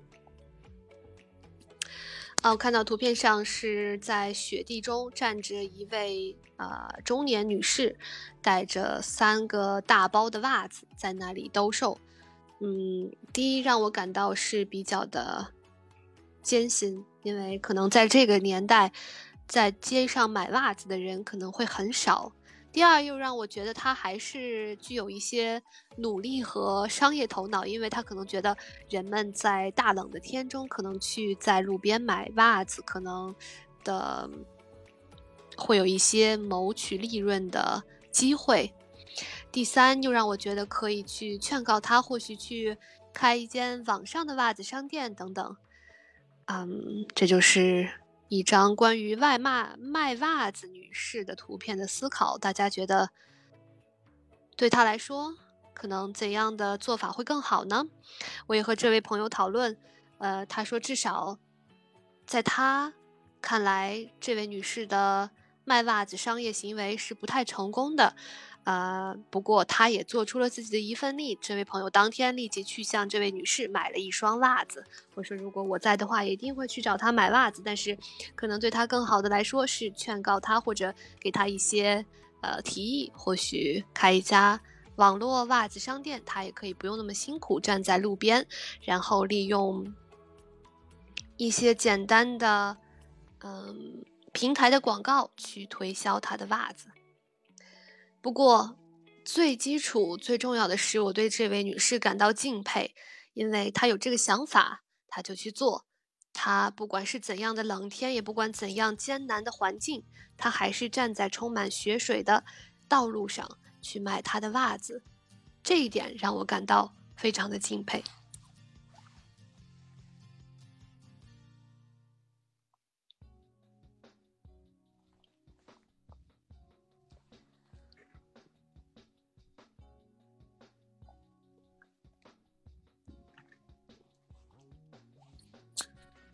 非常感谢半点球给尔佳说，义乌袜子多，你要不背两麻袋来卖？当然，啊，我们可以给这位女士 来建议一下，她可以从义乌去进袜子，或者她的进价会比较低。那这位女士她去卖袜子的可能呃收益程度也会提高。谢谢潘点球给尔佳提的建议，谢谢顺溜管理的补充，巴菲特给女儿的。给儿女的十六条忠告：一、吃苦让人一生受益；二、一定要做自己喜欢的事；三、不要痴迷于财富；四、做个正直的人；五、学会感恩；六、绝不成为懦弱的人；七、只有尊重才能换来尊重；八、骄傲是前进的天敌。对于卖袜子这种商业行为，包括任何的小商业行为，我都是持有非常尊敬的态度。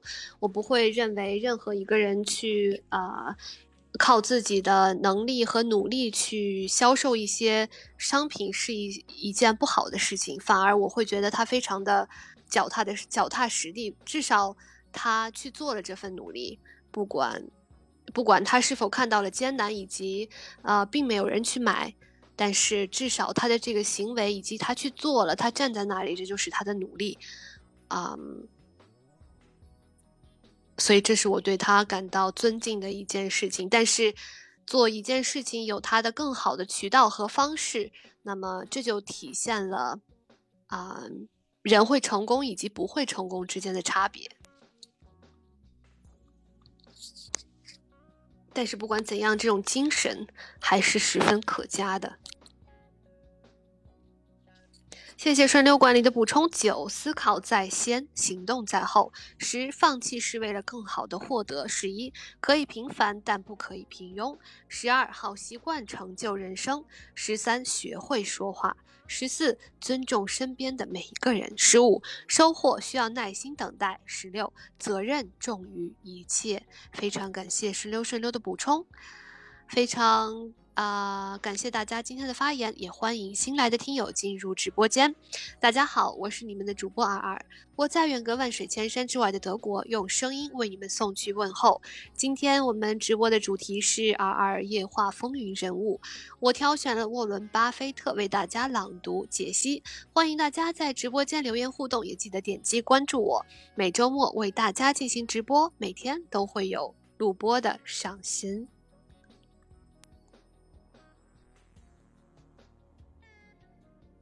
谢谢顺溜的说法是，现在城管不让你背麻袋卖东西。啊，谢谢管理员补充，九十岁巴菲特忠告，将来稳赚不赔的投资不是股市，而是对孩子一生的教育。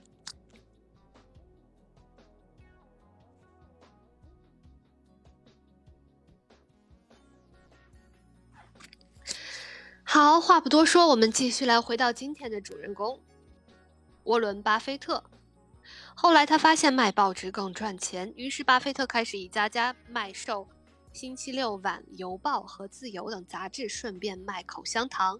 九岁的时候，他和小伙伴开始在高尔夫球场卖二手高尔夫球。我想说的是，你看，不管是世界首富，还是那位卖袜子的同学，他都是从最小的口香糖，以及汽水，以及口呃，以及，稍等一下。以及报纸来开始做起，所以世界上没有很小的商业，也没有更是，所以世界上没有不起眼的商业，而只有不去实现想法的懒惰。九岁的时候，他和小伙伴开始在高尔夫球场卖高二手高尔夫球，这个成本比较低，因为这这些高尔夫球都是捡来的。但是好景不长，警察接到举报后，把他们赶出了球场。这也就是城管的所作所为。十岁的时候，巴菲特找到在橄榄球比赛场馆售卖花生和爆米花的工作。当时正值美国总统大选，因为。佩戴罗斯福竞争者的徽章，他赚的钱和徽章都被主管经理没收了。这是他经商的第一课，他说难过极了。当然，卖报纸是他六岁以来的最稳定的兼职工作，他的财富在积累。所以大家千万不要小看卖报纸、卖袜子这样的活动，因为在巴菲特，呃，第一笔攒出来的财富就是他。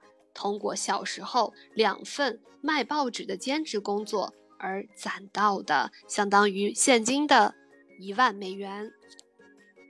所以大家谁能去用卖袜子或者卖报纸的方式来攒到一万美元？我们再来探讨这个话题，值不值得？当你没有做到的时候，就不要去嘲笑已经做到的人们。同样，在十岁那年，巴菲特的外公去世，全家人都沉浸在哀悼中。即便是这个经历，也没有阻挡巴菲特的工作热情。他要挣钱，而且他已经明白他为什么要挣钱。他说：“钱可以让我独立，然后我就可以用我的一生去做我想做的事情。而我最想做的事情就是为自己工作。我不想让别人主导我，每天做自己想做的事，这对我来说非常的重要。而这个想法在他此后的一生中都没有改变过。”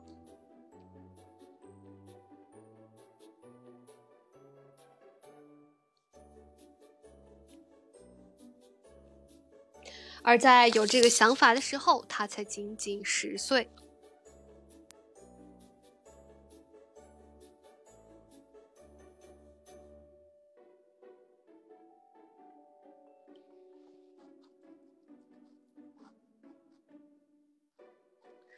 之前还听到另一位投资者，他的第一桶金是通过他和小伙伴在海滩上通过卖冰淇淋而攒出来的。我忘记了究竟是谁，我之后可以查查一下。但是当时，呃，他看到人们在海滩上非常非常的热，啊，所以他就去用箱子和小伙伴去进了一百支雪糕，每天都进这么多，去海滩上以低价来去卖售。于是他攒到了他商业的第一桶金。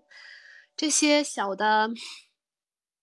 商业行为，我们暂且抛去城管不说，但是发现他们的经商头脑还都是真的从小就培养出来的。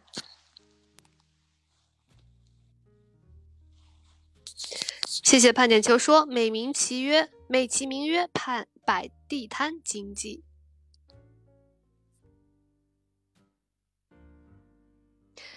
摆地摊经济，这个好像是之前是谁总理说过的一句话，说支持大家现在来啊夜市和地摊经济，很有意思的一个话题。但我只是想说，不要小看这些小贩、小商、小贩，他们有可能。说不定他们之中的谁呢？就是将来的马云和将来的沃伦·巴菲特。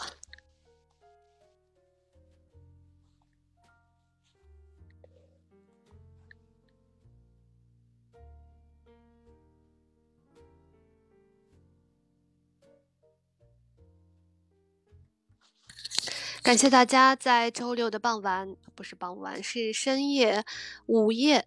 现在是北京时间晚上的十二点五十分，感谢大家。现在参与人数达到百呃达到六十位，谢谢大家今天的参与和支持。大家好，我是你们的主播尔尔，我在远隔万水千山之外的德国，用声音为你们送去祝福。本期直播的主题是尔尔夜话风云人物，今天我挑选了沃伦巴菲特为大家朗读解析。欢迎大家在直播间留言互动，也记得点击关注我，每周末为大家进行直播，每天都会有录播的上新。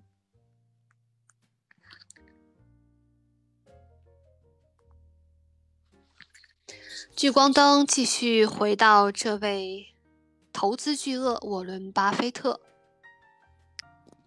十岁懂得赚钱的原理和方法。巴菲特十岁的时候懂得了赚钱的原理，是原理而不是道理。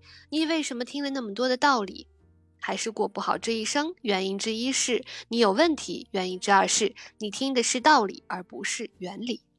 大道理是空的，而原理则是事物的本质。十岁时候，父亲霍华德带着巴菲特到纽约交易所游玩。当时，一九四零年，经济情况还没有从大萧条中恢复过来。在交易所的午餐上，巴菲特想明白了赚钱的道理。有个交易员在饭后从兜售香烟的人那里买了一支卷烟，这事儿看似平看似平常，巴菲特却想明白了一件事：即便经济再不景气，还是有人在大笔赚钱。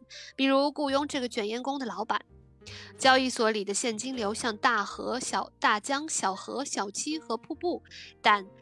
小溪和瀑布，但这跟许多人没有直接的关系。只要你能够提供人们所需，你就能够赚钱。就像这个卷烟工和他的老板，这个道理我在今年也呃比较明白。也就是巴菲特这句话：即便经济再不景气，还是有人在大笔赚钱。比如今年的 Amazon 亚马逊。以及杰夫·贝佐斯，所以只要你能够提供人们所需，你就可以赚钱。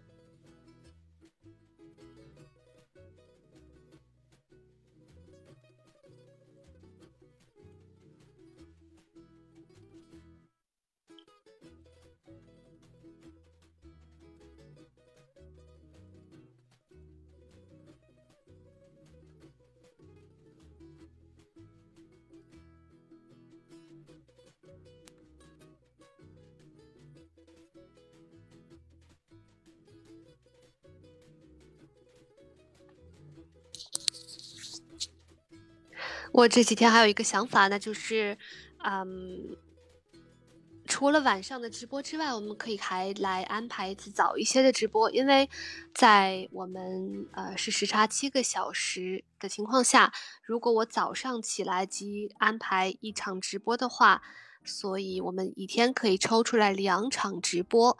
如果早上是我这里的。十点，比如说是中国国内下午五点，然后这样的话对大家来说也是啊比较合适的吗？还是大家宁愿在晚上？嗯，我知道晚上睡前可能是比较合适更合适，但是如果是早上的话，对我来说也是可以，呃，时间安排更合适一些，对大家来说也不是太晚。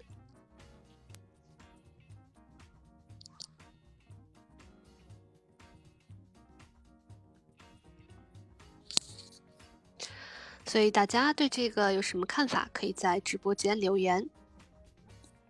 继续回到巴菲特，仍然在十岁，他在当地的图书馆借了一本书《赚一千美元的一千招》。这本书让巴菲特如获至宝，在他眼里，这本书在教他赚一百万美元的办法。这一千招他全都打算用。巴菲特还从这本书里看到一个概念——复利。复利的想法深深触动了巴菲特。这本书告诉他，如果可以赚到一千美元，然后一千美元起家，每年增长百分之十，五年后一千美元就会变成一千六百多美元，十年后会变成将近两千六百美元，二十五年后将超过一万八百美元。尤其是当固定增长率逐年变大的时候，例如例如从百分之十变成百分之二十，数字会发生爆炸性的增长。这就是一笔小钱如何变成一大笔财富的途径。巴菲特开始从不同的角度思考：时间复利把现在嫁给了未来。如果若干年后一美元变成了十美元，那在他的脑子里，这两个数字之间没有任何区别。于是他坐在朋友家门廊的阶梯上，宣称。我在三十五前三三十五岁之前要成为百万富翁。一个孩子在大萧条的一九四一年说出这种话，让人听上去似乎是在犯傻。但是他的计算和那本书告诉他这是有可能的。他不仅相信自己能够做到，而且他已经判断出，如果一开始挣到的钱越多，资金复利增长的时间越长，他实现目标的可能性就越大。一年之后，他创创造出实现梦想的关键因素。巴菲特通过卖报纸和口香糖，已经赚了一百二十美元。在当时，一百二十美元相当于当时一个高级白领的月工资。所以大家不要小看卖报纸、卖卖口香糖、卖袜子这样的行动。想想当时，巴菲特用一年的时间赚了，在小小的年纪。赚了一个高级白领的月工资，也是非常了不起的一个活动。十六岁之前的商业历险，复利法则在巴菲特看来就像滚雪球，你要找很湿的雪和很长的坡。他的财富目标非常的明确，接下来的实情就是找很湿的雪和很长的。坡为什么很适合学？因为它很容易滚，粘上雪球，然后这个雪球就会越来越大。很长的坡，时间越长，那这个雪球积累的就越来越大。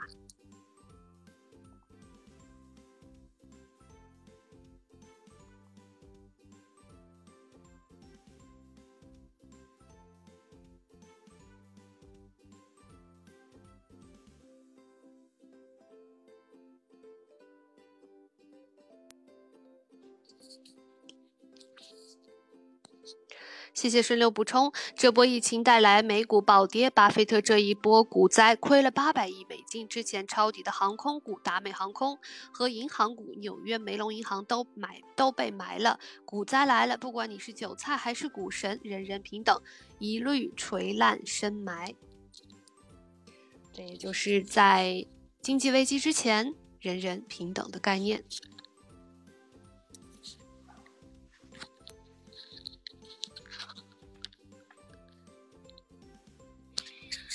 十一岁的巴菲特第一次买股票，把姐姐拉入伙，买了一百一十四美元的城市服务公司的股票。随后股票下跌，姐姐着急，巴菲特更着急。当股票刚刚升值，赶紧抛售，他赚了五美元。但是没过多久，股票价格翻了几番，巴菲特懊悔不已。十二岁时，巴菲特在爷爷的杂货店干零活，十美分一小时。十三岁时，巴菲特已经把卖报纸的生意翻了好几倍。他每天早晨要送将近五百份报纸，《华盛顿邮邮报》。凌晨四点半到达报业公司取报纸，送完报纸上学。下午放学之后，骑上自行车去送《明星晚报》。同时，他还通过推销杂志来提高收入。这个业余兼职的初中生每个月可以挣到一百七十五美元，比他在学校的老师挣的还多。所以想想我们在初中生的时候已经可以比老师挣的还多，是怎样的一个概念？当然，很多年后，他把《华盛顿邮报》买了下来。十四岁的时候，巴菲特已经开始填报个人所得税。一九四五年，巴菲特十五岁的时候，通过送报纸赚的钱已经累计超过了两千美元。他花了一千两百美元买了一块四十英亩的农场，一位农户租了下来这个工这个农场，利润共享。巴菲特当上了农场主。一上高中，他的自我介绍是这样的：“我是来自内布拉斯加的沃伦·巴菲特。”我有一个农场。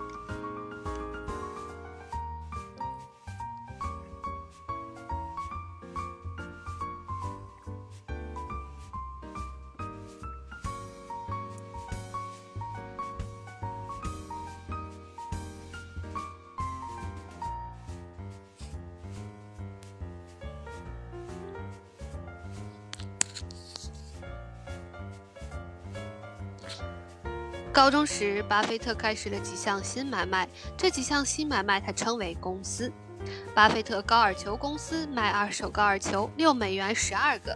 他从芝加哥进货，进价是十二个三点五美元。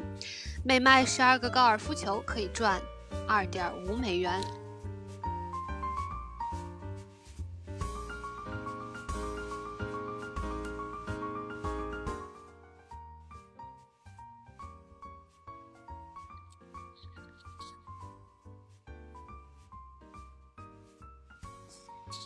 巴菲特邮票公司向内布拉斯加以外的地区出售值得收藏的成套邮票。巴菲特光亮公司则从则从事汽车护理上光业务。巴菲特和他的小伙伴在同学父亲家的二手停车场放放地经营这项业务。后来他们放弃了这个生意，因为这事儿都是体力劳动，而且工作量大的惊人。巴菲特一直在寻找更快的赚钱办法。赚一千美元的一千招，他当然不会忘记。他更不会忘记的是复利法则：很湿的雪和很长的坡。不久之后，十六岁的巴菲特迷上了赌马。他和小伙伴在赛马场上拾捡别人丢下的票根，偶尔能捡个漏，但是因为年龄不到，没有资格下注。他和小伙伴照着别人的书，在自家地下室攒了一本马经，告诉大家，告诉大人如何赌马，以非常便宜的价格在赛马场上四处兜售。结果被管理人员赶走，因为这些管理人员能够从更贵的马经上面获得分成。所以也就是说，他的啊，沃伦·巴菲特的获利影响到了管理人员的获利。为了研究赌马，他鼓动父亲把图书馆里几百本有关赛马的书全部借了回来。他研究出了赌马的规律，包括赛马的细节规律，尤其是赌马人的规律。第一，输了之后继续赌；第二，直到输光为止。等到他可以下注的时候，他一连输掉了一百七十五美元。他发现的规律在自己的身上应验了，这是他人生中的又一个重要的教训。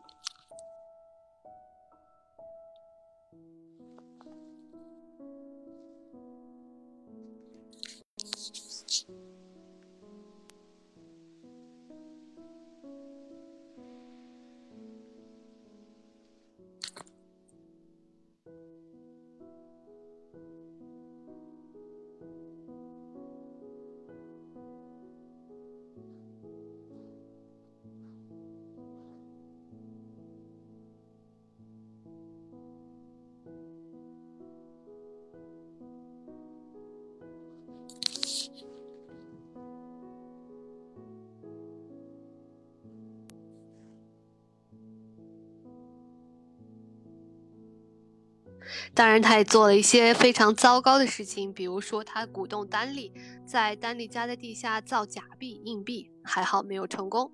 此后又鼓动另外一个小伙伴入手到湖里里，到湖里面捞二手高尔夫球以便贩卖，这事儿也没办成。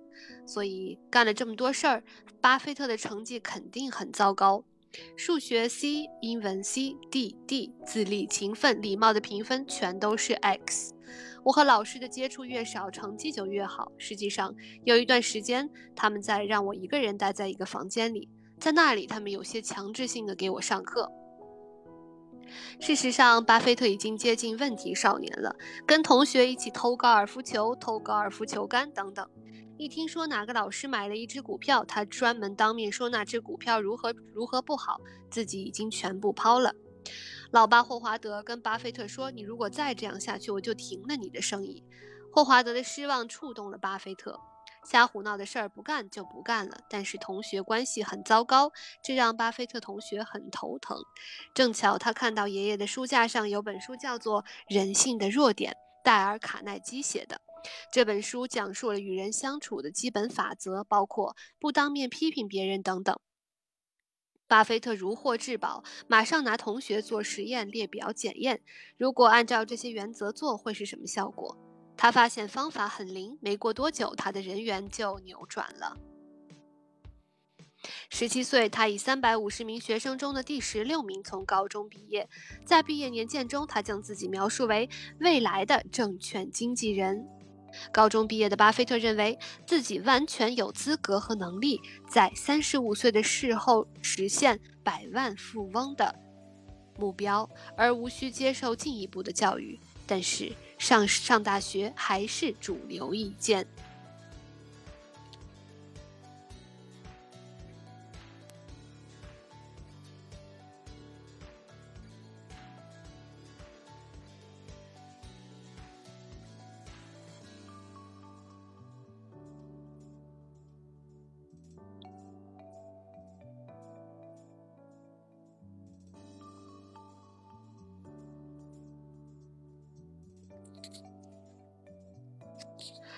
谢谢大家在周六周日的凌晨的一点零六分，还在手机旁边陪着 R 继续进行今天的直播。今天已经为大家直播了两个小时零四分，可能接下来就要完成这一部分之后，就要跟大家暂时的说再见。明天我们再继续主要的内容，因为今天也已经时间不早了，再加上已经。直播了两个小时零四分。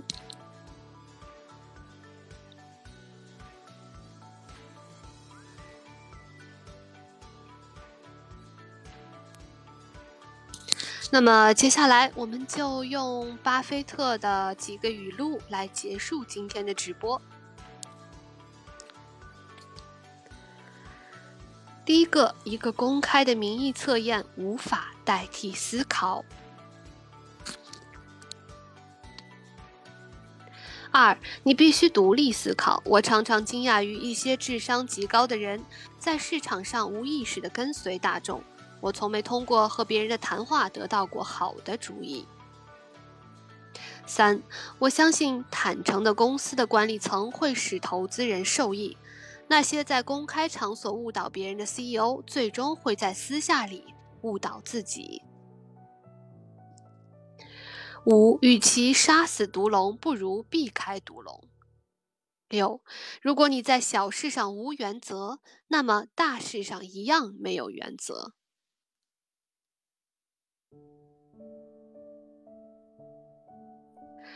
七，我在历史中学到的唯一东西就是，大众从未从历史中汲取教训。八，永远不要问你的理发师你是否需要理发。当然，你去问一个经商的人你是否需要他的产品，他的回答一定会是：当然，你需要理发，你也需要我的产品。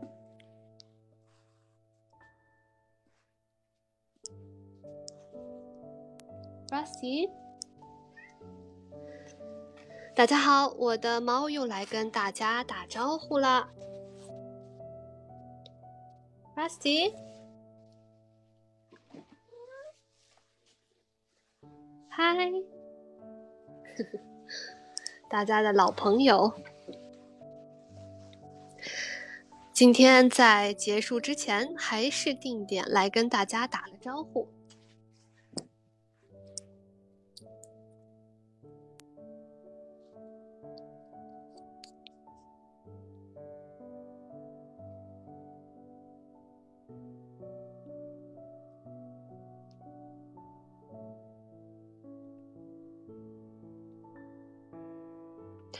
当市场下跌时，你轻易的将好东西打折变卖；但是，一旦市场向上，再想买回来，难之又难。投资人必须谨记，你的投资成绩并非像奥运跳水比赛的方式评分，难度高低并不重要。你正确的投资一家简单易懂而竞争力持续的公司所得到的回报，与你辛苦的分析一家变量不断、复杂难懂的公司可以说是不相上下。我和查理还没学会如何解决公司的难题，但是我们学会了如何避开难题。我们的成功在于我们集中力量于我们能跨越的一尺栏杆上，而不是发现跨越七尺栏杆的方法。近年来，我的重点投资已经转移。我们不想以最便宜的价格买最高糟糕的家具，我们要的是按合理的价格买最好的家具。几乎在任何领域，专业人员取得的成就明显的高于门外汉，但在金钱的管理上往往并非如此。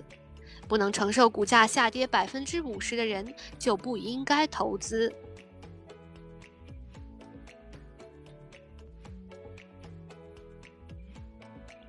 价格是你所付出的，价值是你所得到的。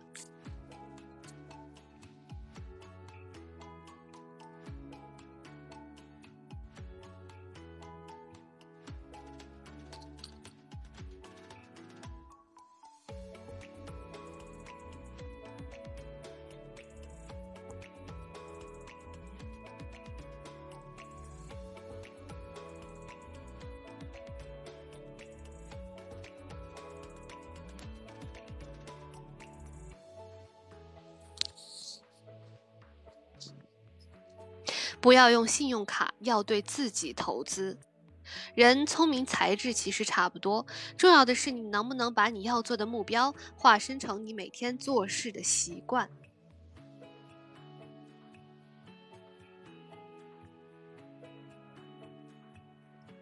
不是为了让我在演讲时膝盖不会发抖，而是要学会如何在膝盖发抖时还能继续演讲。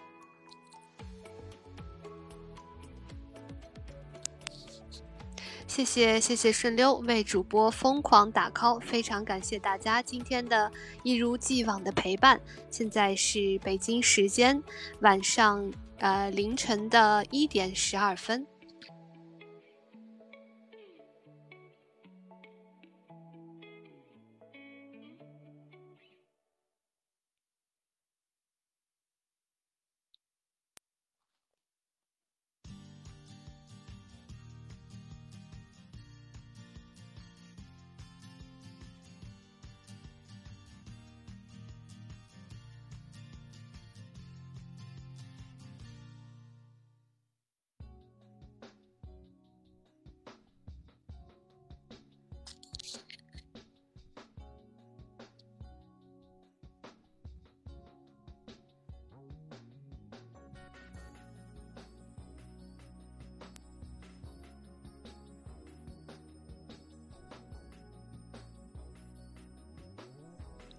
接下来，我们用时代华纳前任董事长理查德·芒罗的一句评论来结束今天对沃伦·巴菲特的解析。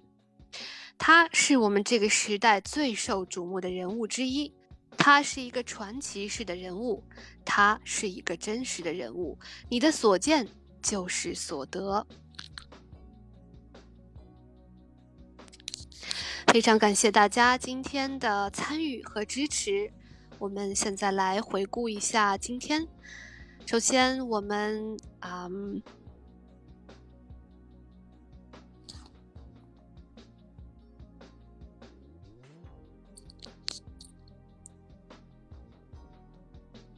首先我们从沃伦巴菲特的背景开始讨论了他的生平，以及他的家族背景，以及他的早年经历，还有他商业生涯的早期，一直到他的富豪生涯，以及他的亿万富翁的所有的背景和年份，还有排名，以及到了他的慈善事业。接着，我们来探讨了一下这一篇文章，也就是二十六岁之前你所不知道的巴菲特。然后，我们用。巴菲特的一些经典语录，以及他的伙伴对他的评价，来结束今天的直播。也感谢大家今天的参参与，感谢盼点球给阿尔加送出的无限多的礼物，非常非常非常感谢，有你们真好。感谢顺溜顺溜管理员一如既往的辛苦的参与节目的资料准备以及递送，非常感谢知识。和资料的补充，感谢猫着角落听故事一如既往的支持和礼物，谢谢你，感谢你的关心，我也会我也会多喝热水，尽量去保护好我的嗓子，给大家能够直播的时间更长。感谢舒曼的参与，感谢大家的分享和互动。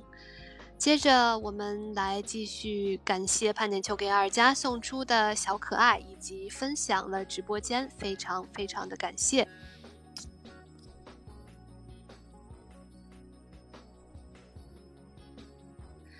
也感谢听友幺八三送出的小礼物和点赞。再次感谢大家今天的参与和陪伴。现在是北京时间周日早晨。一点十六分，大家好，我是你们的主播尔尔，我在远隔万水千山之外的德国，用声音为你们送去祝福。本期直播的主题是尔尔夜话风云人物，我们今天挑选了沃伦巴菲特为大家朗读解析，欢迎大家在直播间留言互动，也记得点击关注我，每周末为大家进行直播，每天都会有。互动的每呃都会有录播的上新，非常感谢大家今天的参与，也感谢新来的听友加入和参与了直播间，欢迎大家没有点赞的记得点赞，没有分享的记得分享，也没有点击关注的也记得点击关注我，非常感谢大家今天的支持。再次重点感谢顺溜顺溜管理员的知识储备和补充，非常感谢大家，感谢送出礼物的每一位，感谢猫着角落听听故事，感谢嗯盼点球给二加，感谢听友幺八三，非常感谢大家今天的支持和鼓励。明天我们将继续沃伦巴菲特的下半部分的探讨和解析，欢迎大家明天。啊，在下午的柏林时间的下午四点，或者是北京时间的晚上十一点来参与直播。但如果有可能的话，我也会啊来试验一下早上给大家直播，也就是大家的下午的四五点左右。如果啊我安排时间来得及的话，我会大家提前给大家发出通知。再次非常真心的感谢大家每一位的嗯。周六傍晚一直到深夜午夜的陪伴，非常感谢大家，也希望能够给大家带来更多、更好、更有价值的啊资料和解析，让我们每天能够跟大人物来探讨交流一个小时，让我们从自己的小小人物的小世界跳出来，去拥抱更广大的世界。大家好，我是你们的主播二二，我在远隔万水千山之外的德国，用声音为你们带去祝福。如果你喜欢我的声音和内容，欢迎你关注，欢迎你评论，也欢迎你分享。非常感谢大家今天的参与，我们拥有了美好的周六的夜晚和周日的凌晨。让我们明天在北京时间晚上的十一点或者十点，同一时间。不见不散，大家睡个好觉，大家晚安，我们明天见。